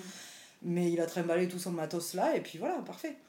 Et donc, euh, il s'est adapté. Et puis, moi, au bout d'un moment, ils m'ont quand même dit là, vous vous fatiguez, vous allez, vous allez pas y arriver si vous restez à quatre pattes. Il vous faudrait peut-être faire changer de position et vous mettre sur le côté. Et donc je dis ben ok ben aidez-moi là parce que je, je sentais que je j'allais pas pouvoir euh, bouger. Je sentais ben je sentais tout. Je sentais Auguste qui s'était bien engagé dans le canal. Enfin Auguste moi j'étais persuadée que c'était Ariane à ce moment-là mais bon bref je sentais qu'il s'était bien engagé dans le canal. Et là j'avais bien senti aussi le cercle de feu dont on parle beaucoup dans les bouquins. Euh, j'ai compris que c'était pas juste un petit cercle, en fait, c'était plutôt un tunnel de feu parce qu'en fait tout brûlait et je me disais, c'est. Enfin, sors quoi, vas-y, c'est bon. je, je sens que oui, ça brûlait pour le coup comme il faut. Et donc, et donc là, tu découvres ton, je découvre, ton petit garçon. Il arrive à sortir, enfin. Il était tellement fat que du coup, là aussi, pareil, pour sortir l'épaule, ça, avait ça a mis un petit peu de temps là par contre. Et ben, vu que c'était mon super gynéco, il m'a dit allez-y, prenez-le. Donc là, j'étais un peu plus confiante quand même de le prendre. vous pouvez le prendre et le mettre sur vous. Et donc, au début, quand je le pose sur moi, je, je m'en fous de savoir si c'est une fille ou un garçon. Je suis émerveillée, tout pareil. Et, eh oui. et puis, enfin, voilà, on lui dit bienvenue. C'était drôle parce qu'on voyait qu'il était bien gros, bien, bien joufflu, bien, euh, bien dodu. Là, on se dit avec Romain, on va regarder quand même? On regarde et j'ai dit, mais c'est pas possible C'est quoi? Il se fiche de moi Je regarde Romain, je dis, mais non, c'est pas vrai. Je re-regarde, mais plusieurs fois, je me dis, mais non, c'est pas possible, je rêve pas, c'est encore un garçon. Et Romain qui t'écroulait de rire et qui me dit, bah, toi là, avec euh, tout.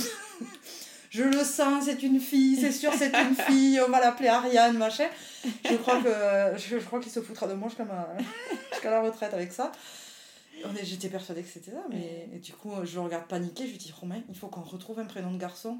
Mais comment on va faire? On n'a plus d'inspiration. Donc nous voilà sur ce liron, une fois que le placenta était sorti, etc. Eu, je crois que j'ai eu que 4 points pour Auguste. Mais euh, je l'avais pas mal vécu parce que ben, le gynéco avait recousu beaucoup plus doucement que pour l'accouchement d'Achille. Il m'avait quand même mis un petit peu des de, pour, euh, pour anesthésier un peu.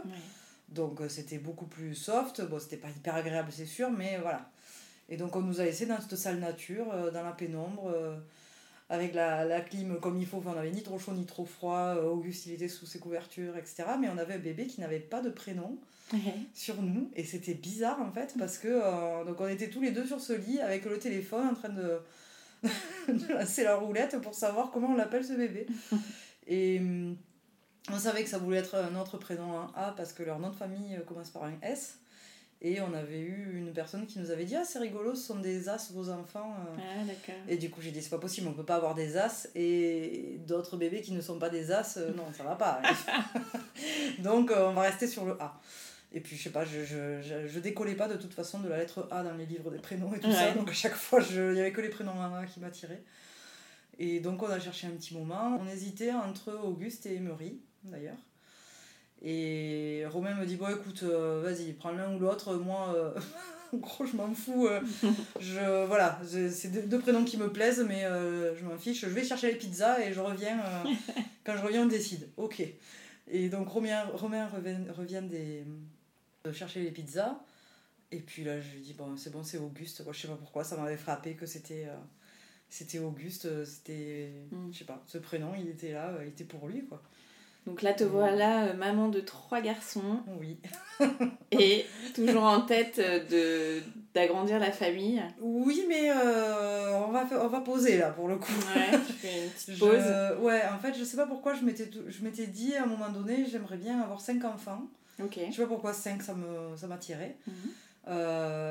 et, mais je m'étais dit, bon, là quand même, ok, t'as eu trois enfants en même pas trois ans. Peut-être t'as le droit de te reposer un peu. Peut-être tu as le droit aussi de, voilà, de souffler et de, de, faire des trucs un peu pour toi. Et puis, euh, et voilà, et de, de, voir ensuite plus tard, peut-être tu auras d'autres enfants, mais bon, plus tard quoi. On va attendre un peu, on va attendre qu'ils grandissent un peu, on peut récupérer un peu d'énergie et puis on verra après. Tu bossais à ce moment-là, toi? Je, Oui, alors j'étais fonctionnaire, je travaillais dans une médiathèque. Ok. Et euh, mais c'était. Ça, ça commençait à me peser en fait comme travail parce que j'étais pas épanouie au boulot même si c'était intéressant, même si c'était très confort. Et, voilà, c'est vrai que j'avais pas du tout besoin de me poser la question sur euh, est-ce qu'on va me reprendre euh, sortie des congés euh, parentaux, etc. Et hum, donc voilà, donc je m'étais dit, ben, je, de toute façon, Auguste, il n'avait pas de mode de garde de suite. je savais que la nounou pouvait le prendre au mois de septembre, donc je savais que j'en avais pour plus d'un an avec lui, seul à la maison. Et en fait, euh, presque un an avant de reprendre le boulot, je me réveillais euh, tous les jours en faisant des cauchemars à me dire c'est pas possible, tu vas devoir reprendre le travail et j'avais pas envie d'y aller. Mais c'était genre dix mois avant. Et là je me suis dit non ça va pas. Si tu commences déjà à faire des cauchemars alors que c'est pas euh, imminent la reprise euh, peut-être qu'il faudrait que tu t'affoles à faire autre chose enfin voilà il faut que tu faut que tu te prennes un peu en main et tu peux pas n'être que maman. Et hum, tu as le droit aussi d'être euh, toi et de faire des trucs pour toi et de voilà d'avoir ta vie à toi pour être plus épanoui aussi avec tes mm. enfants c'était ardos parce que Auguste, euh, j'étais arrivée à l'allaiter au prix de un mois et demi de galère, euh, mais j'étais arrivée à l'allaiter. Donc il était un allaitement exclusif, aux couches lavables aussi. il était, euh, c'était le bébé bio, tout parfait. J'étais tombée dans l'éducation positive à fond. Enfin, j'étais dans la totale. C'était toutes les bonnes croyances qu'il fallait, je les ai eues. Donc je me suis bien épuisée là-dessus. Et puis je, je me m'étais mis vraiment la pression en fait de je voulais pas dire non parce que j'avais peur de le traumatiser. Je voulais pas. Euh, le bébé il est là pour être dans tes bras donc en fait euh, ben, il faut pas le laisser pleurer donc tu vas pas le laisser s'endormir tout seul euh, tu vas pas s'il s'endort tout seul et qu'il pleure ça veut dire qu'il est en détresse il est en souffrance ça veut dire qu'il a besoin de sa maman. Donc je, me suis moi-même enchaînée à ce gamin. Plus l'allaitement qui était quand même vraiment une relation que je trouvais pas du tout pareille qu'avec Arsène et Achille qui étaient biberonnés. C'était ni mieux ni pire c'était euh, c'était ce que c'est enfin, voilà, c'est une relation particulière et c'était quand même assez fusionnel. Mhm. et, euh, et puis j'ai adoré l'allaiter autant que je l'ai détesté en fait parce que euh, j'ai adoré parce que c'est vrai que c'est des moments hyper chouettes tous les deux mais d'un autre côté j'ai trouvé ça hyper aliénant parce que bah, si maman n'est pas là bébé il mange pas quoi et puis oui, j'avais quand même le, modèle de gamin qui est allaité au sein, mais qui refuse tout autre contenant biberon compris, donc je pouvais faire ce que je voulais, il ne mangeait que sur moi. Mmh. Voilà. Et donc je commençais à fatiguer, mais je m'étais dit, ben, tu as peut-être aussi besoin de temps pour toi, donc euh, voilà. Donc là, je, mais je savais pas du tout où j'allais et je savais pas quoi faire de ma vie. Et puis, c'est vrai que quand, quand tu es fonctionnaire, tu as cette sécurité de l'emploi qui, eh qui, pour moi, devenait une prison parce qu'en fait, t'as peur de l'extérieur, t'as as peur mm. de te dire, ben, si je pars, j'ai plus ça, j'ai plus de boulot, et comment je fais Et je c'est presque je suis à la rue, quoi. Enfin, alors que non. Enfin, c'est vrai que ça, ça me faisait peur de partir, mais d'un autre côté, je sentais que si je restais, même en changeant de travail euh, dans la fonction publique, j'allais péter un plomb parce qu'en fait, le cadre ne me convenait plus du tout. Et, hum, mais bon, je savais pas où aller. Et du coup, j'ai demandé euh, à ma nounou comment elle avait fait parce qu'avant d'être nounou, elle, était, elle avait un autre métier, elle était graphiste. Et donc elle avait fait un bilan de compétences avec, euh, avec une super coach euh, psychologue du travail. Donc elle m'a donné son contact, je suis allée la voir et donc j'ai fait un bilan de compétences avec elle. Ça m'a donné. Alors je sortais de cet accouchement là avec un sentiment de puissance mais décuplé et du coup je ça me faisait pas peur en fait de reprendre des études de, de, changer de vie pro avec trois gamins euh, bébés. Non, c'est bon, vas-y, ok, je peux le faire. Et les couches lavables. Et les couches lavables. et puis, mais c'était pas concevable hein, de passer aux couches jetables. Enfin, vraiment, je. Voilà, je, ça, non, mais c'était. Tu, tu comprendras après que ça a changé. à ce moment-là, c'était pas du tout concevable. Et, ouais, voilà, donc euh, du coup, je m'étais dit, mais vas-y, ok, oui, ça va être fatigant, mais en fait, euh, c'est bon, tu peux tout faire là. Mm. T'as as accouché de trois enfants, le dernier, tu nous le dernier, tu nous l'as pondu, il faisait 4 kilos, pas de péridurale, tu l'allaites, tu le nourris, c'est toi, si t'es pas là, le gamin, il n'existe pas, donc euh, c'est bon, tu peux tout faire, voilà. Et donc, je me suis dit, bah, vas-y, ok, donc bilan de compétences, je sors de là en me disant, je vais faire un bachelor RH, voilà. Donc, me voilà en train de démarcher les écoles, de faire des dossiers à droite à gauche, euh, voilà. Euh, le Covid arrive, on confine. Euh, je me retrouve du coup, bon, ben, je reste à la maison, moi ça me change un petit peu quand même parce que je me retrouve avec Arsène qui était à l'école, qui avait commencé son année de petite section et qui du coup se retrouve confiné avec maman à la maison. Donc c'était quand même assez confort pour moi parce que comparé aux copines qui devaient faire l'école à la maison en bossant à côté, et, eh vraiment, c'était ardos. Moi, j'avais le confinement cool avec euh, papa à la maison euh, qui faisait du télétravail, donc il me faisait un petit relais entre midi et deux. Et, euh, et puis, je crois qu'il avait pu prendre un peu ses mercredis aussi pour me filer un coup de main quand Achille n'avait pas la nounou. Donc, on était assez confort, quoi. Plus l'effet grande maison, on était en banlieue de Toulouse, du coup, avec jardin avec la balançoire dans le jardin. je crois que c'est le moment où on a monté un bac à sable dans le jardin. On était équipés, quoi. Ouais. on n'était pas coincés, on avait du bol, et puis on pouvait euh, aller se balader quand même dans le quartier qui était assez sympa. Il y avait un peu de verdure, enfin voilà, c'était.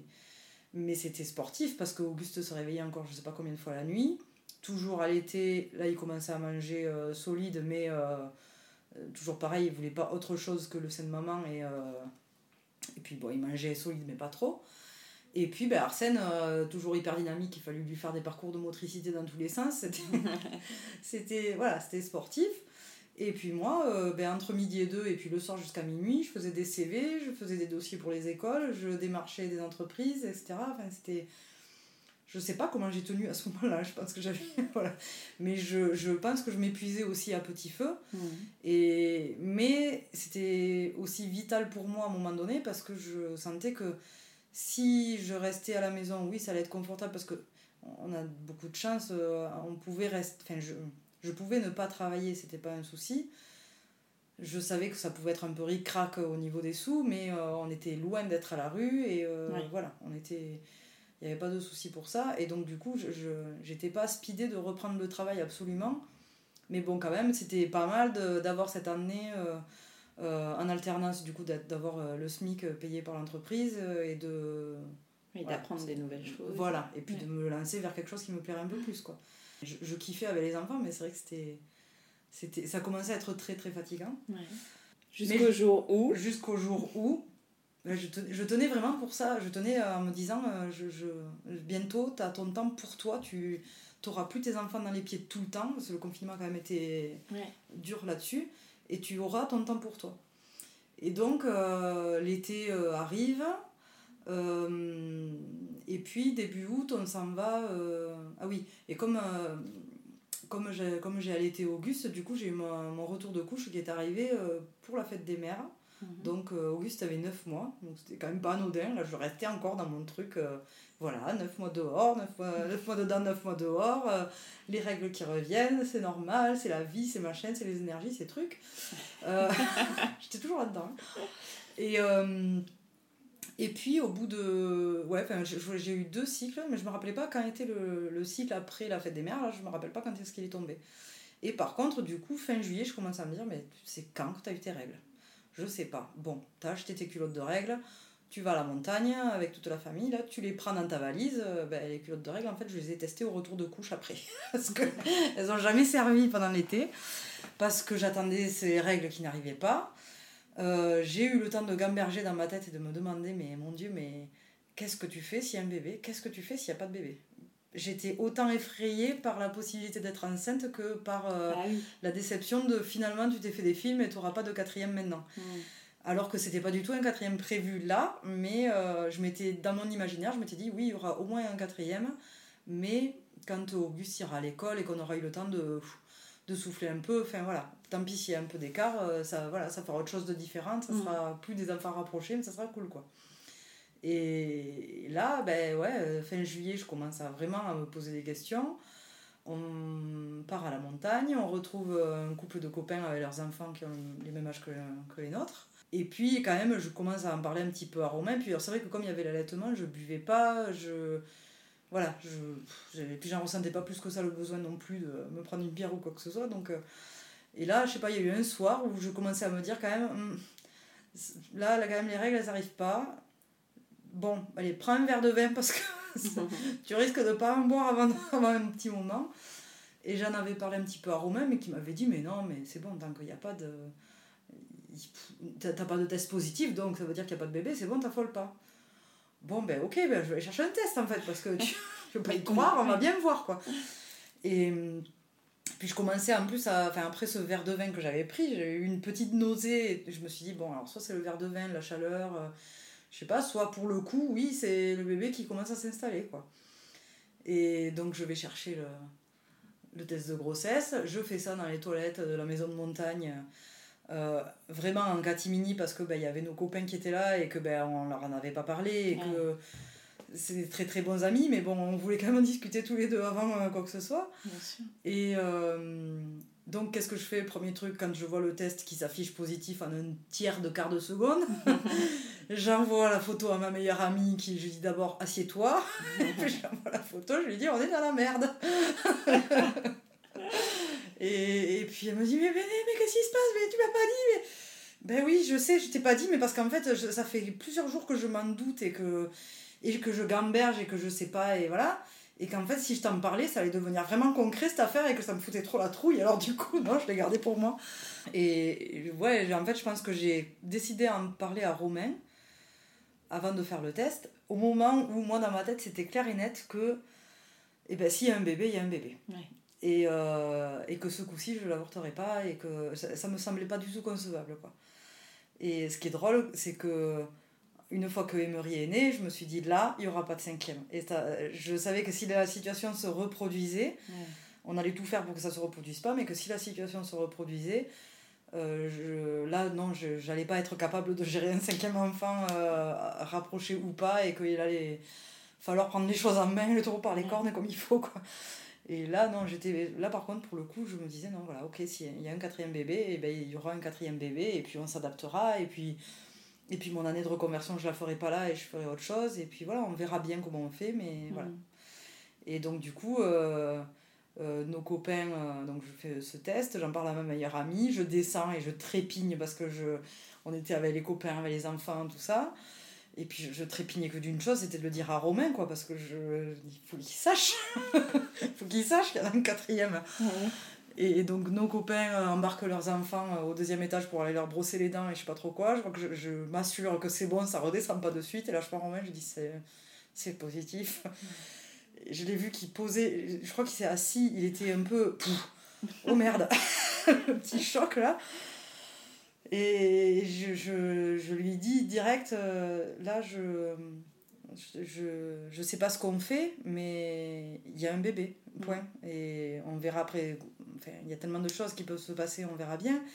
Mais enfin, il y a un bébé. Il me dit oui, non mais t'inquiète pas, enfin, c'était, pour lui c'était pas une possibilité. Il, euh, enfin, il, il respectait complètement ma décision et Ouais. donc euh, voilà, il m'au- il m'aurait pas poussé dans un sens ou dans l'autre.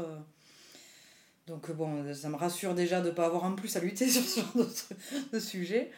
Et, et donc, euh, bon, ben, les 2-3 jours où nos potes sont là, euh, c'est bizarre parce que je commence à avoir des nausées. Je, je sens que oui, le bébé il s'installe petit à petit, mais en fait, je peux pas le montrer, je peux pas le dire. Et euh, d'un côté, je suis contente de voir les copains, d'un autre côté, euh, il me tarde qu'ils se barrent parce que j'ai envie de profiter de ça avec Romain et de lui, voilà, de lui qu'on ouais, qu'on puisse un petit peu plus euh, plancher sur le, le côté pratico-pratique du truc. Ouais.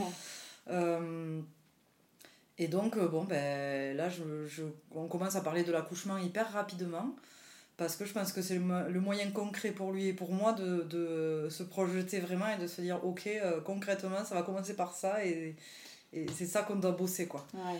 Et donc, euh, je, ben, sortant de cet accouchement physio hyper puissant de Auguste, c'était inconcevable pour moi de, de repartir sur une idée de péri, tout ça, surtout que j'avais vu que je m'étais beaucoup mieux remise de l'accouchement physio que des accouchements euh, médicalisés euh, plus, des premiers. Et hum, donc, du coup, je me dis, ben ouais, l'étape supérieure après la salle nature et l'accouchement physio, ça serait d'accoucher à la maison. Sauf que non, ça me fout la trouille d'accoucher à la maison. Parce que je me disais, ben en fait, si jamais il y a un truc qui se passe pas bien, tu es transféré en urgence dans une clinique la plus près. La plus près, la maternité, c'est celle qui est en bas de chez toi. Ils auront pas ton dossier et puis t'as pas trop envie d'accoucher là parce que cette clinique elle te plaît pas. Enfin, donc je me suis dit, bon, il y a peut-être une autre solution. Après, euh, au pire, il y a toujours l'accouchement physio, euh, salle nature comme pour Auguste, ça peut toujours se refaire Mhm. avec euh, le même docteur que là. Donc je reprends rendez-vous chez ce gynéco. Et puis, euh, à force d'écouter des podcasts, euh, etc., je commence à me dire, mais en fait, il y a peut-être une autre solution, c'est la maison de naissance. Et là, je me dis, en fait, c'est la solution parfaite pour moi, parce que ça serait sécure, parce qu'il y a le côté médical que les sages-femmes sont hyper capables de gérer l'accouchement du moment qu'il n'y a pas de soucis euh, particuliers. Euh, je rentrais dans tous les critères, parce que je crois qu'il ne te faut pas de naissance gémellaire, il ne te faut pas de, de soucis euh, de soucis de santé de prééclampsie de diabète gesta de ce genre de trucs d'accouchement par siège. Moi ça c'était jamais j'avais jamais eu ce genre de, de configuration. Donc sur le papier euh, j'avais tout qui qui matchait.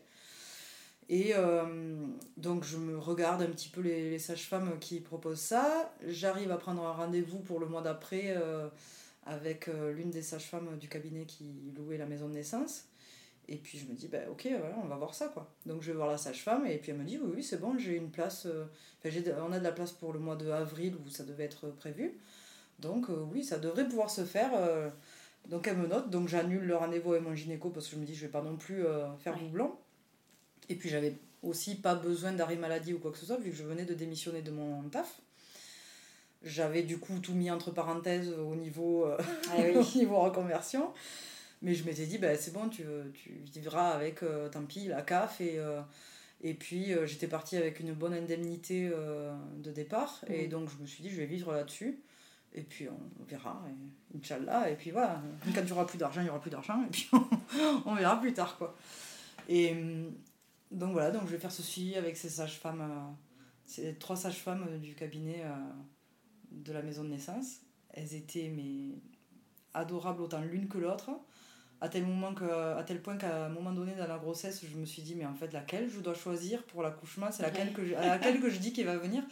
Elles m'ont dit non mais tu crois que c'est toi qui choisis, mais t'es arrivé, on a des astreintes. Je dis ah oui c'est pas bête, je comprends mieux.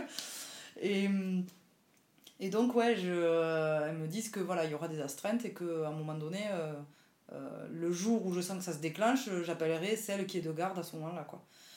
Donc, ben, la grossesse se passe très très zen. Je passe la grossesse à me regarder le nombril. Puis j'ai une grossesse en plus hyper cool avec un bébé qui est qui fait enfin qui me bouge moins que les autres ou qui est enfin en tout cas plus plus sympa et qui me casse pas les côtes et tout ça.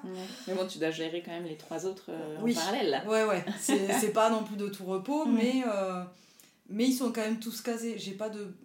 Pour la première fois, j'ai euh, certes, j'ai trois enfants, mais Auguste marche. J'ai pas un bébé qui est en apprentissage de marche pendant que je suis enceinte, c'était la première fois. et, et puis en fait, ils sont tous les trois casés chez Nounou et à l'école, quoi. Donc Ouais, parce qu'Auguste était chez Nounou et Arsène et Achille, Achille avait commencé l'école aussi, donc je, ils étaient en petite et moyenne section. Et donc du coup, j'étais, je, voilà, j'avais du temps quoi. Enfin, mm. Et puis, mère indigne que je suis, euh, quand j'ai vu que mes enfants, ils aimaient bien aller au périscolaire, et eh ben ils restent au périscolaire. Évidemment.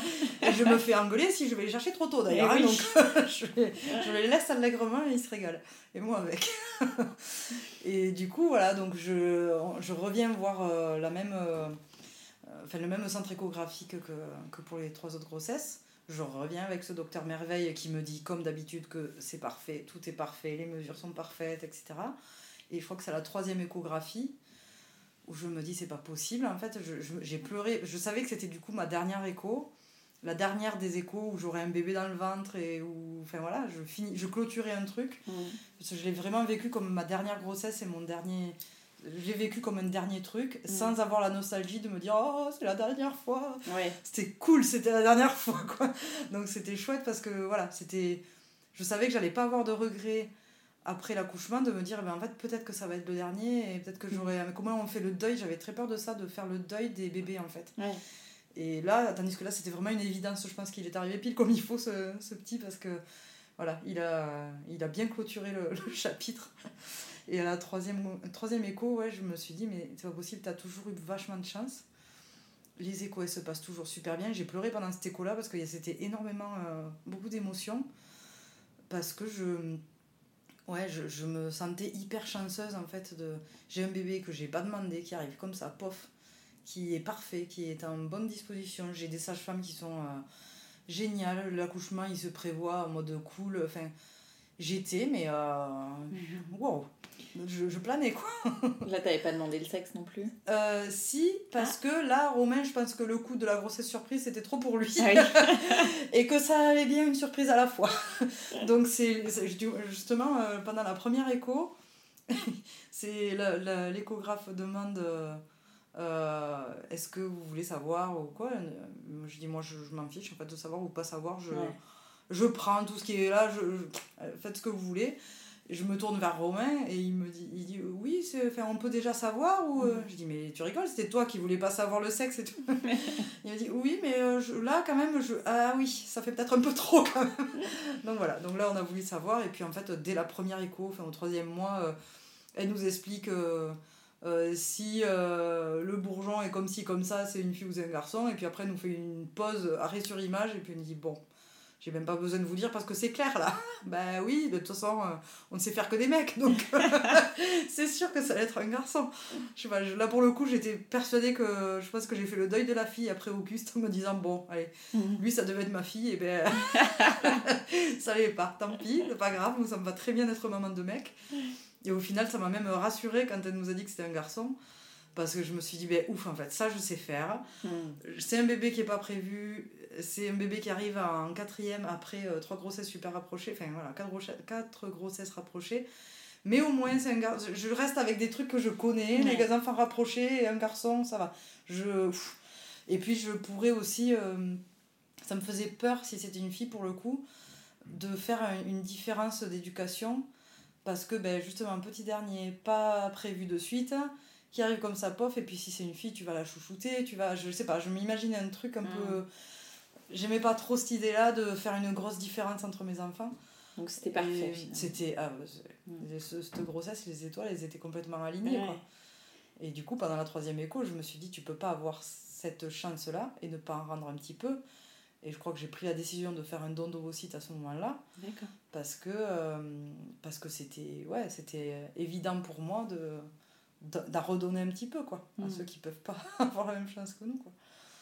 Donc ça c'était un projet pour, Ouais, euh, pour plus pour tard. après Ouais. c'était pour clôturer les Ouais. clôturer tout ça Donc la maison de naissance, tout se passe bien le jour de l'accouchement. ouais la maison de naissance c'était ben, assez magique en fait parce que euh, j'ai fait le travail tout le, toute la journée de Pâques hein, Mhm. du dimanche de Pâques et c'était un travail où je n'ai pas eu mal du tout. J'ai pu faire ma j'ai pu euh, faire le lapin de Pâques qui plante les œufs et qui regarde ses enfants manger le chocolat. Euh, j'ai pu avoir le repas de famille à la maison. Et en fait je me concentrais sur les contractions.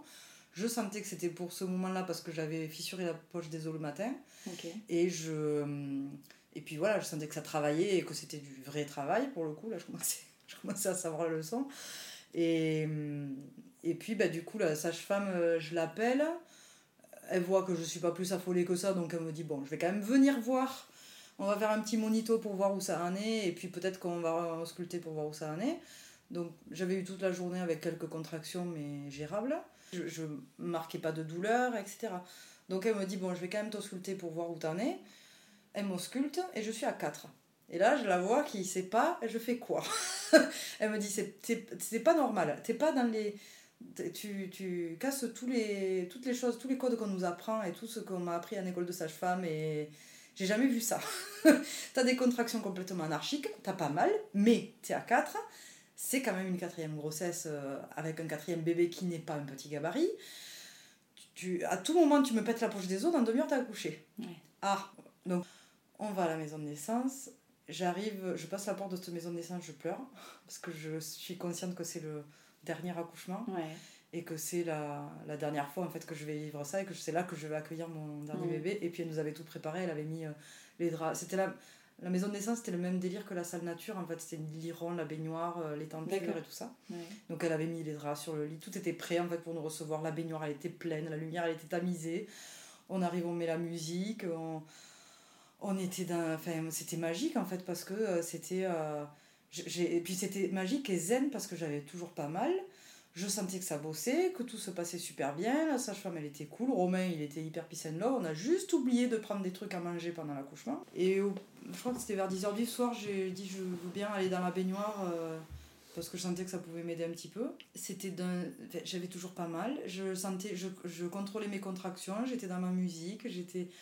C'était vraiment magique quoi. J'avais ma sage-femme Flora qui était avec moi. Elle me dit que euh, Manon va arriver aussi. Donc je me suis retrouvée avec deux sages-femmes rien que pour moi tout le long de l'accouchement. Donc je me suis sentie Beyoncé là, j'étais VIP. Euh, et puis je me suis retrouvée à un moment donné dans la baignoire du coup avec de la musique zen, avec une sage-femme qui me faisait de la acupuncture et l'autre qui me faisait un petit massage du bas du dos avec des huiles essentielles. Ah ouais. Je. Pouh, c'est bien le spa pour l'accouchement, c'est sympa. Mais du coup. En fait, voilà, j'ai passé un accouchement qui a. En vrai, qui a pas duré si longtemps que ça parce que. euh, je crois qu'on est, on est resté 4 heures à la maison de naissance. 4 heures où je n'ai pas eu mal, où j'étais dans un bain euh, chaud, euh, Ouais. à de temps en temps souffler un petit peu pour faire passer la contraction. Et puis, en fait, vers minuit, je commençais à me dire, bon là, je, je commençais à en avoir marre. Et j'ai senti la phase de désespérance. C'était ça qui était drôle. C'est que même avec toute la préparation que j'avais, même en sachant que j'en étais capable, etc., à un moment donné, je me suis dit, là, j'en ai ras-le-bol, quoi.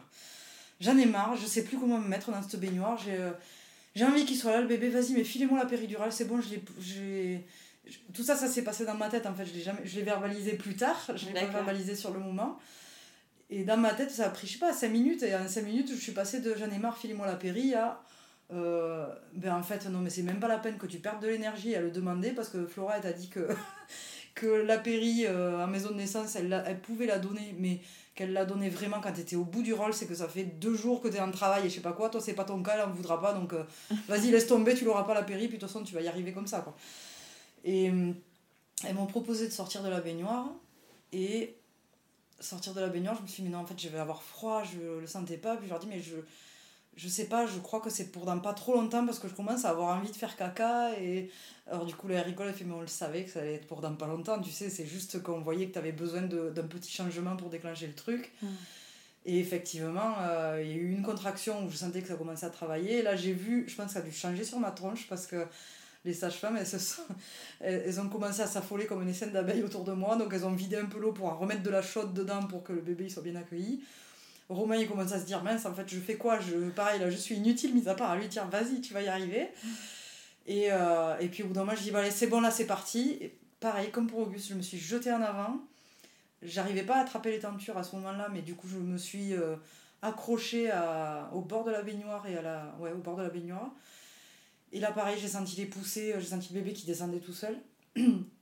Sauf que ça n'a pas pris 40 minutes, ça a dû prendre 5 minutes à tout péter. Ouais. Euh, j'ai senti que ouais, j'ai senti qu'il arrivait. Je, je me rappelle que j'ai crié viens à un moment donné parce que je voulais pas que ça dure 40 minutes parce que ça c'est passé de 0 à 2000 comme ça. Et, et là, ouais, il y a eu trois poussées. J'ai senti, ouais, trois poussées, la tête qui est sortie. Donc là, je me suis dit, c'est bon, j'ai fait le plus dur. Je sais que ça va, ça va aller. Elles m'ont dit, vas-y, t'as l'épaule à sortir, mais là, euh, le bébé, tout est bien placé, tout est nickel. J'ai poussé une mini fois, et là, je baisse la, la tête et je vois plouf, un bébé, les cheveux tout noirs, qui me regarde avec des grands yeux dans l'eau, genre qu'est-ce qui s'est passé? Je suis encore dans la flotte. J'ai senti, ah oui, j'avais senti la poche des os qui a pété juste au moment où les poussées ont commencé. Donc en fait, il a, il n'a jamais, il est, il est toujours resté dans l'eau ce gosse en fait. Il est sorti de l'eau au moment où je l'ai pris parce que les sages-femmes m'ont dit c'est bon, tu peux prendre ton bébé parce que là je n'avais plus de cerveau. J'avais euh, un encéphalogramme de grenouille j'étais ouais je, je elles m'ont dit prends le bébé. Ah oui c'est pas comment donc je prends le bébé. Tu sais tu peux le sortir de l'eau et le prendre sur toi. Ah oui c'est pas bête aussi ça. Donc j'étais dans la baignoire. J'étais avec un bébé qui était toujours accroché à moi. Euh, toute nue dans cette eau avec un bébé tout visqueux. C'était c'était vraiment super bizarre quoi. Et c'était en même temps super magique parce que c'était d'une douceur euh, c'était génial. Et euh, donc je suis sortie de la baignoire. Là, c'était le moment un peu délicat parce que j'étais toujours avec le bébé relié au placenta qui était ah toujours, euh, il n'était pas sorti. Je suis sortie au bout de 5 minutes de la baignoire, un truc comme ça. Enfin, j'ai eu le temps de me poser un peu avec bébé. Puis je suis revenue sur le lit rond. Et là, pour le coup, c'était plus qu'un un émerveillement. C'était euh, c'était la magie. Et c'était le dernier. Et c'était le dernier. c'était le dernier et c'était voulu comme le dernier. Alors là, tu es maman de 4 garçons. Tu disais que avant ce, ce, quatrième bébé surprise, euh, mm. tu voulais justement reprendre un peu de temps pour toi. Donc là, tu es replongée complètement euh, dans la maternité. Comment ça se passe pour toi? Au début, ça va parce que c'est un bébé très cool et que, euh, et que c'est un, ouais, un bébé qui fait rapidement ses nuits, qui mange facilement, qui nous fait un petit peu de reflux, mais on était équipés pour. Donc voilà, on trouve très vite comment faire. Et donc ça se passe pas trop mal on est déjà dans la gestion de familles nombreuses parce qu'on en avait déjà trois, donc au final, ça ne nous fait pas tant de changements que ça. Mhm. Par contre, au niveau de la fatigue, eh ben, on a quatre enfants, quoi. Et quatre enfants petits, rapprochés à 4 ans et demi d'écart. Et, ouais, c'est chaud. c'est chaud. Alors, du coup, je sens. Enfin, j'avais senti déjà pendant la grossesse que, que j'avais un peu du mal et que je commençais à perdre pied. Mhm. Donc, j'avais recontacté ma psychologue, qui m'avait déjà suivi quelques années avant. Euh, et donc, j'avais déjà repris un suivi psy. Euh, euh, voilà, mais en fait, au bout d'un moment, je sens que je perds pied quand même et que ça devient trop compliqué. je, je, me sens mais complètement épuisée. Je culpabilise vachement de me sentir épuisée parce qu'en fait, je vois pas que je suis pas dans. ça, il a fallu plus tard que le, que le psychiatre me le dise plusieurs fois. Je vois pas que je suis dans. Ma normalité à moi n'est pas la normalité de tout le monde. Et que j'ai un. Je suis, entre guillemets, je suis un cas à part. je sais qu'il y en a qui ont beaucoup plus d'enfants, mais j'ai eu quatre enfants, quatre ans et demi, et ils sont petits, et c'est normal que ça soit difficile parce que. Euh, parce que, ben parce que la petite enfance, elle te broie. es sous un rouleau compresseur et que tu, tu, tu peux pas être Wonder Woman, quoi. Au bout d'un moment, en fait, euh, ben ton corps, même s'il a eu quatre grossesses cool et quatre accouchements qui n'étaient pas si traumatiques que ça, tu as quand même eu quatre grossesses et quatre accouchements. Tu as porté les bébés, tu les as mis au monde, et puis euh, tu en as allaité un même enfin voilà c'était énorme en fait. Et ça j'arrivais pas le pour moi en fait la grossesse et les accouchements sont tellement banalisés que ben c'est bon t'as fait ton job de nana euh, ton job de femme et de maman et ben c'est quoi? Et alors? Et alors il est où l'exploit là? Mais en fait, euh, non, j'ai mes quatre médailles olympiques là. et je crois que j'avais entendu Laure Manodou dire qu'elle était plus fière de son accouchement physio que de sa médaille olympique, mais, mais putain, je la comprends. c'est vrai. Parce que c'était. Enfin voilà, c'est vrai que c'est physiquement, c'est une sacrée épreuve et j'ai mis euh, plusieurs mois à me sentir. Euh, forte de ça et à me dire ok en fait tu non c'est toi qui l'as fait ça donc c'est normal aussi tu as le droit de te reposer tu as le droit d'avoir besoin de ça mm. Et, mais c'était quand même difficile parce que ben, ouais, je, me, je me sentais euh, plus à la hauteur en fait. Je me sentais pas à la hauteur d'être la maman que je voulais être. Je pense que je m'étais mis vachement la pression. Entre temps, je suis sortie des croyances New Age. Je suis sortie de la parentalité positive à tout va et de la parentalité bio euh, verte et je sais plus comment on pourrait l'appeler. Euh, je... Emery, c'est un bébé qui a été très peu porté euh, en écharpe parce que c'est le seul qui, est...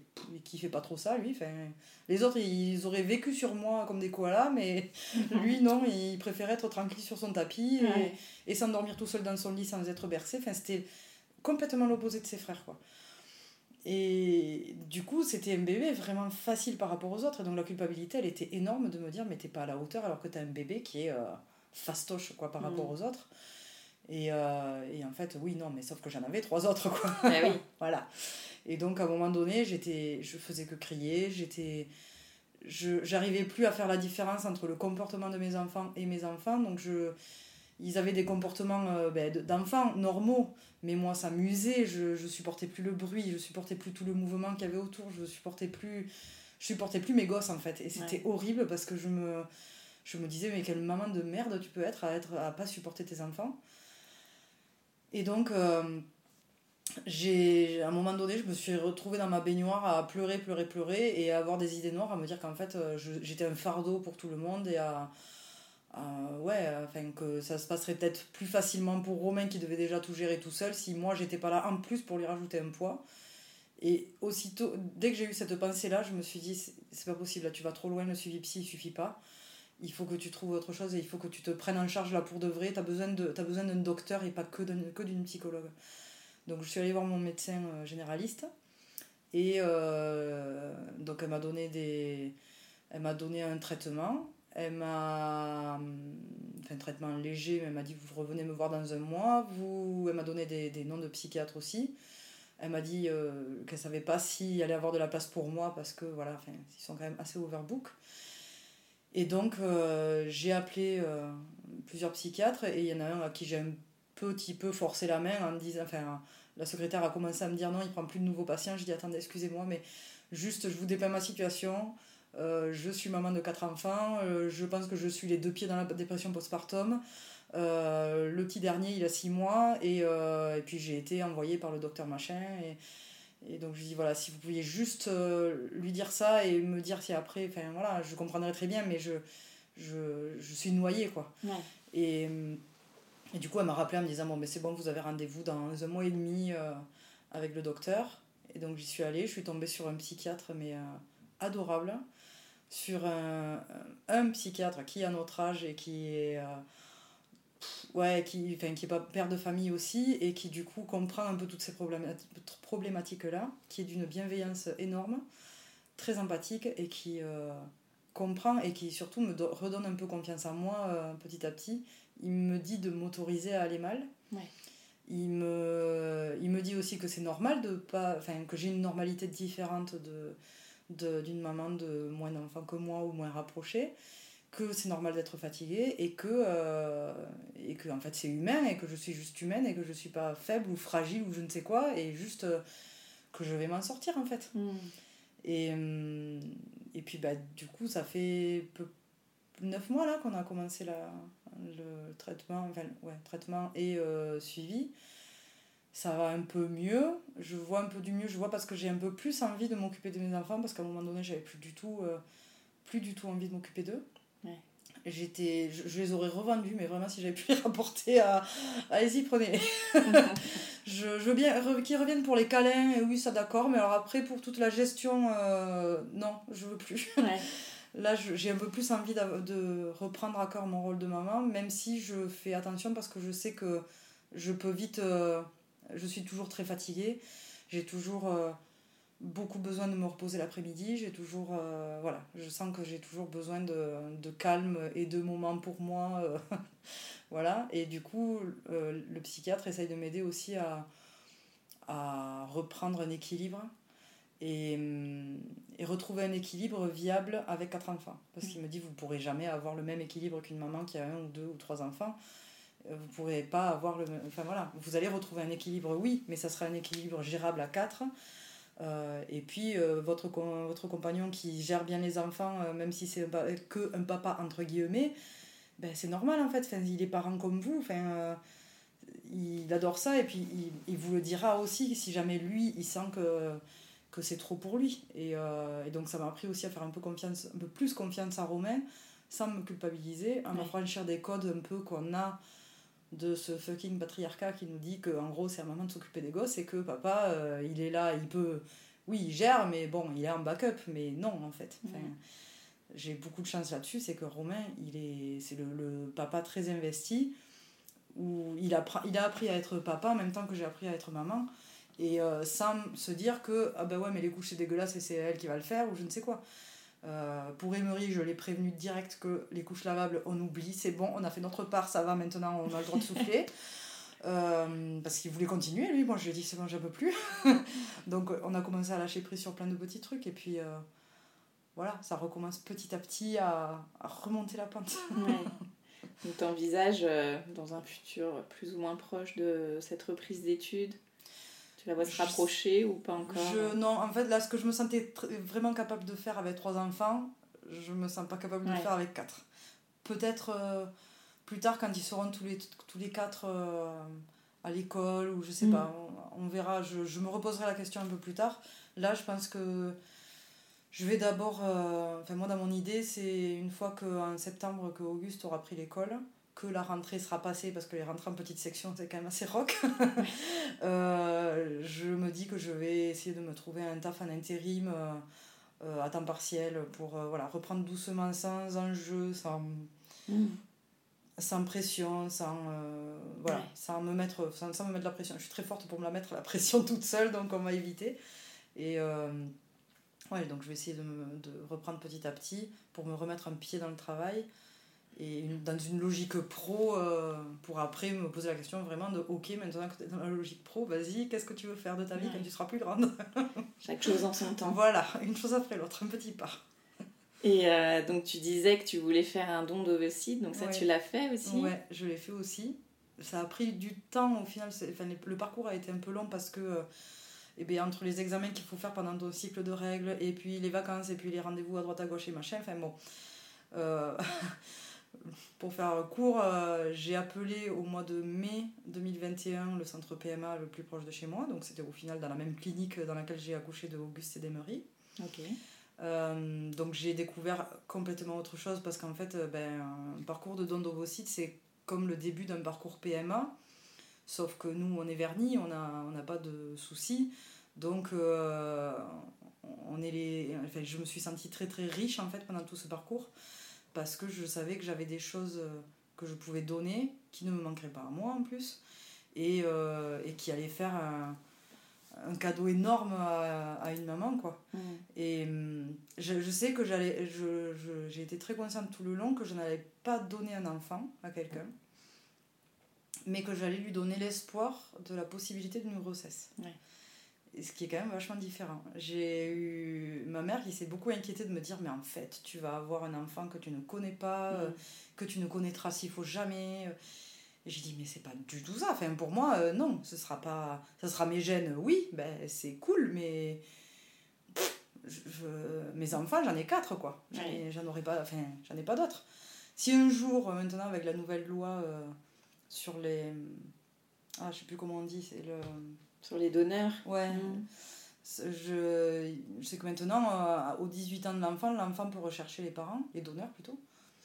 Et mm, je me suis dit, mais si dans 18-20 ans, il y a quelqu'un qui vient taper à ma porte et qui me dit Je suis né grâce à ton don, mais mon Dieu, mais viens, vas-y, on fait péter le champagne, quoi. C'est génial. Ça veut dire que ça a marché. ça veut dire que j'ai fait 15 jours de piqûre et que j'ai fait une ponction et que et que, ben, ouf, quoi, c'est super cool. C'est euh, un super cadeau. Et puis après, voilà, ça c'est de la famille sans être de la famille. C'est pas. Enfin, voilà, ma famille, je l'ai. Là, si je peux donner la possibilité à quelqu'un euh, d'avoir la sienne, c'est juste. Euh, c'est énormissime, quoi. Et donc, donc ouais, le parcours de Don c'était en gros quelques examens avant, avant la stimulation proprement dite. Euh, la stimulation, c'était des piqûres euh, moi, matin et soir. Au bout de huit jours, euh, on avait écho prise de sang tous les deux matins. Et donc en fait, c'est en fait ce que font tous les parents en parcours PMA avant une ponction pour une fille ou quoi. Et je l'ai complètement découvert à ce moment-là. Là, j'ai touché du doigt la, la, réalité du truc et le, le concret. quoi. Et et donc le jour de... Enfin, on a fini par, euh, voilà, par avoir les follicules qui grandissaient bien. Et puis du coup, ils m'ont ponctionné, euh, je crois que c'était le 17 février. Euh, et c'était quand même assez impressionnant parce que quand même tu passes au bloc, tu restes conscient, enfin, tu peux faire anesthésie générale ou anesthésie locale. nous, à, la clinique où j'étais, ils penchent plutôt pour le gaz méopa pour le gaz hilarant, là, euh, qu'ils nous m'ont dit si jamais vraiment euh, ça fait pas effet, on vous fait une petite anesthésie locale. Et euh, c'est très très rare qu'on fasse des anesthésies générales. Moi je dis, bon, je m'en fiche. Enfin, là pour le coup, je m'étais remise dans les, dans les mains de l'équipe médicale. Mm. Et, hum, et donc du coup, ils m'ont mis sous gaz méopa. et puis, ils m'ont dit, la, la sage-femme m'avait dit, vous risquez d'avoir un petit peu la tête qui tourne de voir un petit peu flou. Enfin, c'est un petit peu ce que nous ont dit les autres mamans qui sont passées euh, par ce gaz et tout. Je dis ok, bon. Elle me dit inspirez bien, j'inspire bien. Et là, je vois le, le, la grosse lumière là, du bloc qui commence à partir. Je suis partie dans un trip psychédélique, je n'ai rien senti. je sais que ça peut faire un petit peu mal la ponction ou être un petit peu désagréable. Moi, pour le coup, je suis partie dans un gros délire. Euh, à me mettre à, rigoler tout le temps. Je, j'étais en fait au final complètement endormie. J'entendais quand même un peu leur voix, mais j'étais dans une autre réalité pendant toute la ponction sur la gauche. Et la ponction à droite, au final, euh, j'étais perchée, quoi. Enfin, j'étais... je, trouvais, ça trop bien. Je dis, encore, j'en veux d'autres. et, et, donc, je suis sortie de là. Et en fait, tout le, tout le long de la ponction, j'ai, j'ai pensé toujours aux mamans qui, euh, qui faisaient ça tout en se disant mon Dieu, mais combien ils vont m'en prélever? Est-ce que ça va suffire? Est-ce qu'au final il va y avoir un bébé? Moi je savais que j'y allais dans toute, euh, toute zénitude parce qu'en fait, je, moi je m'en fichais qu'ils en prélèvent 1, 5, 10, 15, 40. C'est bien qu'ils en prélèvent le plus possible, mais moi j'avais zéro pression et je me dis, mais comme je suis quelqu'un de très anxieux, je sais que euh, ça peut être euh, hyper compliqué à vivre ce genre de truc. Mm. Et, et, donc voilà, j'avais une grosse pensée pour toutes ces mamans qui n'ont pas la chance qu'on a. Ouais, toutes ces femmes qui n'ont pas la chance qu'on a. Et alors, qu'est-ce que ça a changé pour toi, la maternité? Mon état de fatigue. On va commencer par ça.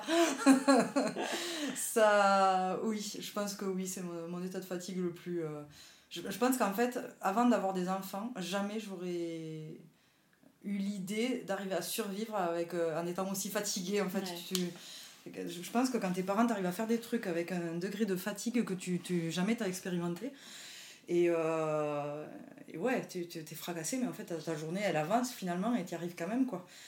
Et ça a changé euh, euh, peut-être la perception de moi-même aussi, parce que je me sens capable de... Maintenant que j'ai réalisé et ingurgité que c'est bon, ok, j'ai bien digéré que j'étais maman de quatre enfants, Maintenant, je sais que j'ai, enfin, je connais un peu plus ma valeur Hmm. et je me sens plus sûre de moi sur, sur quelques aspects de la vie, à me dire bon, c'est bon, t'as as accouché quatre fois, t'as porté quatre gosses et tu gères quatre enfants, tu peux, euh, ça tu peux faire, ça va. Ouais. voilà, ça me donne un peu plus confiance en moi. On va passer aux petites questions de fin d'épisode. Oui. C'est quoi pour toi être une maman toulousaine? Être une maman toulousaine, c'est euh, pouvoir être près de la montagne et de la mer. euh, euh, tout en étant euh, pas loin de la ville mais pas loin de la campagne aussi, Ouais. d'avoir un peu toutes les possibilités à côté de soi. Euh, pour moi personnellement ça veut dire aussi avoir ma famille euh, près de moi parce qu'ils habitent pas très très loin de Toulouse. Ça va avoir un petit accent chantant. Oui mais Ah. ça bon je- j'y fais pas attention, je suis née avec. mais mes enfants l'ont pas tous. Vu que le papa est plutôt euh, de région parisienne, euh, on a des enfants avec des accents très fluctuants suivant les jours. Quel est ton endroit kids-friendly préféré euh, à Toulouse? Je pense que c'est les parcs Parce que ben, surtout pendant le enfin après le confinement là quand on essayait de pas trop bouger encore et de quand même aller un peu en extérieur etc je crois que j'ai épluché euh, Google Maps dans tous les sens pour essayer de trouver tous les parcs euh, qui pour changer un petit peu parce qu'on bougeait pas trop. Mais les enfants ils avaient besoin de se dépenser ils en avaient un petit peu ras le bol d'être juste au petit parc en bas de la maison et, euh, dans le jardin. Et, tous ces parcs mais il nous suffit de prendre euh, trois, trois petits tractopelles ou, euh, ou euh, une petite voiture ou euh, un ballon ou même rien du tout. Et puis en fait, il s'éclate et il retrouve les copains et il, et il joue avec trois bouts de bois s'il joue pas avec le toboggan. Et, euh, et ouais, c'est la, la vie en extérieur, je pense. Quels sont tes projets rien que pour toi et ce prévu en famille? Euh, alors rien que pour moi, bah déjà c'était ces quelques jours à Paris euh, et cet enregistrement. Euh, c'est c'est prendre du temps pour moi et être consciente que de pas de pas attendre en fait d'être au bout du rouleau pour me dire ok là t'as besoin de stopper euh, voilà de faire ça un peu plus intelligemment et un peu plus euh, par dose homéopathique. Euh, et puis ben, c'est ouais reprendre une vie pro tranquillement et me reprendre voilà ne plus être que maman tout en étant toujours maman parce que bon voilà c'est un peu le rôle de ma vie quoi et les projets en famille je sais pas c'est peut-être juste kiffer en fait euh, j'aimerais beaucoup voyager avec les enfants mais en fait je trépigne là qu'ils grandissent un petit peu pour que ce soit un peu moins la galère de l'intendance avec les lits parapluies euh, n'y ait plus les couches n'y ait plus les qu'on soit vraiment sorti de la petite enfance pour pouvoir euh, être un peu plus flex au niveau euh, horaire, au niveau. voilà, qu'on puisse un peu plus envisager des vacances hors d'un cadre très strict que nécessite la petite enfance pour pas euh, couler, quoi. Merci beaucoup Bénédicte. Merci à toi. Un grand merci d'avoir écouté le tourbillon et si cet épisode vous a plu, n'hésitez pas à mettre un avis sur votre application podcast et à en parler autour de vous. Cela m'aidera beaucoup. Et pour que l'on puisse échanger ensemble sur tous ces sujets de maternité, abonnez-vous au compte Instagram Le Tourbillon Podcast. Et moi, je vous donne rendez-vous mardi prochain pour un nouvel épisode qui parle de la maternité, la vraie.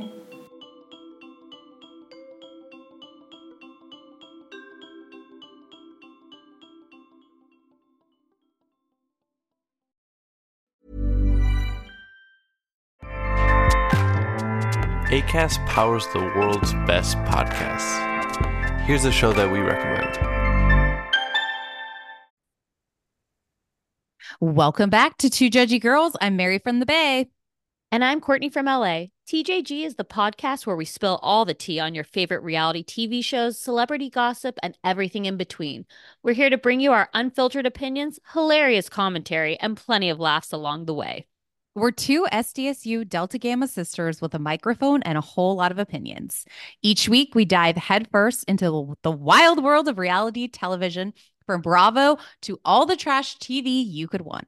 We break down the drama, dissect the latest scandals, and share our thoughts on everything from the jaw dropping moments to the embarrassing antics. But that's not all. We're not here to just gossip. We're here to connect with you, the jurors, and share our love of all things pop culture. Whether we're dishing on the latest celebrity breakups, discussing our favorite guilty pleasure movies, or sharing embarrassing stories from our own lives, we promise to keep it real, keep it fun, and keep you coming back for more. Come judge with us. ACAST helps creators launch, grow, and monetize their podcasts everywhere. ACAST.com.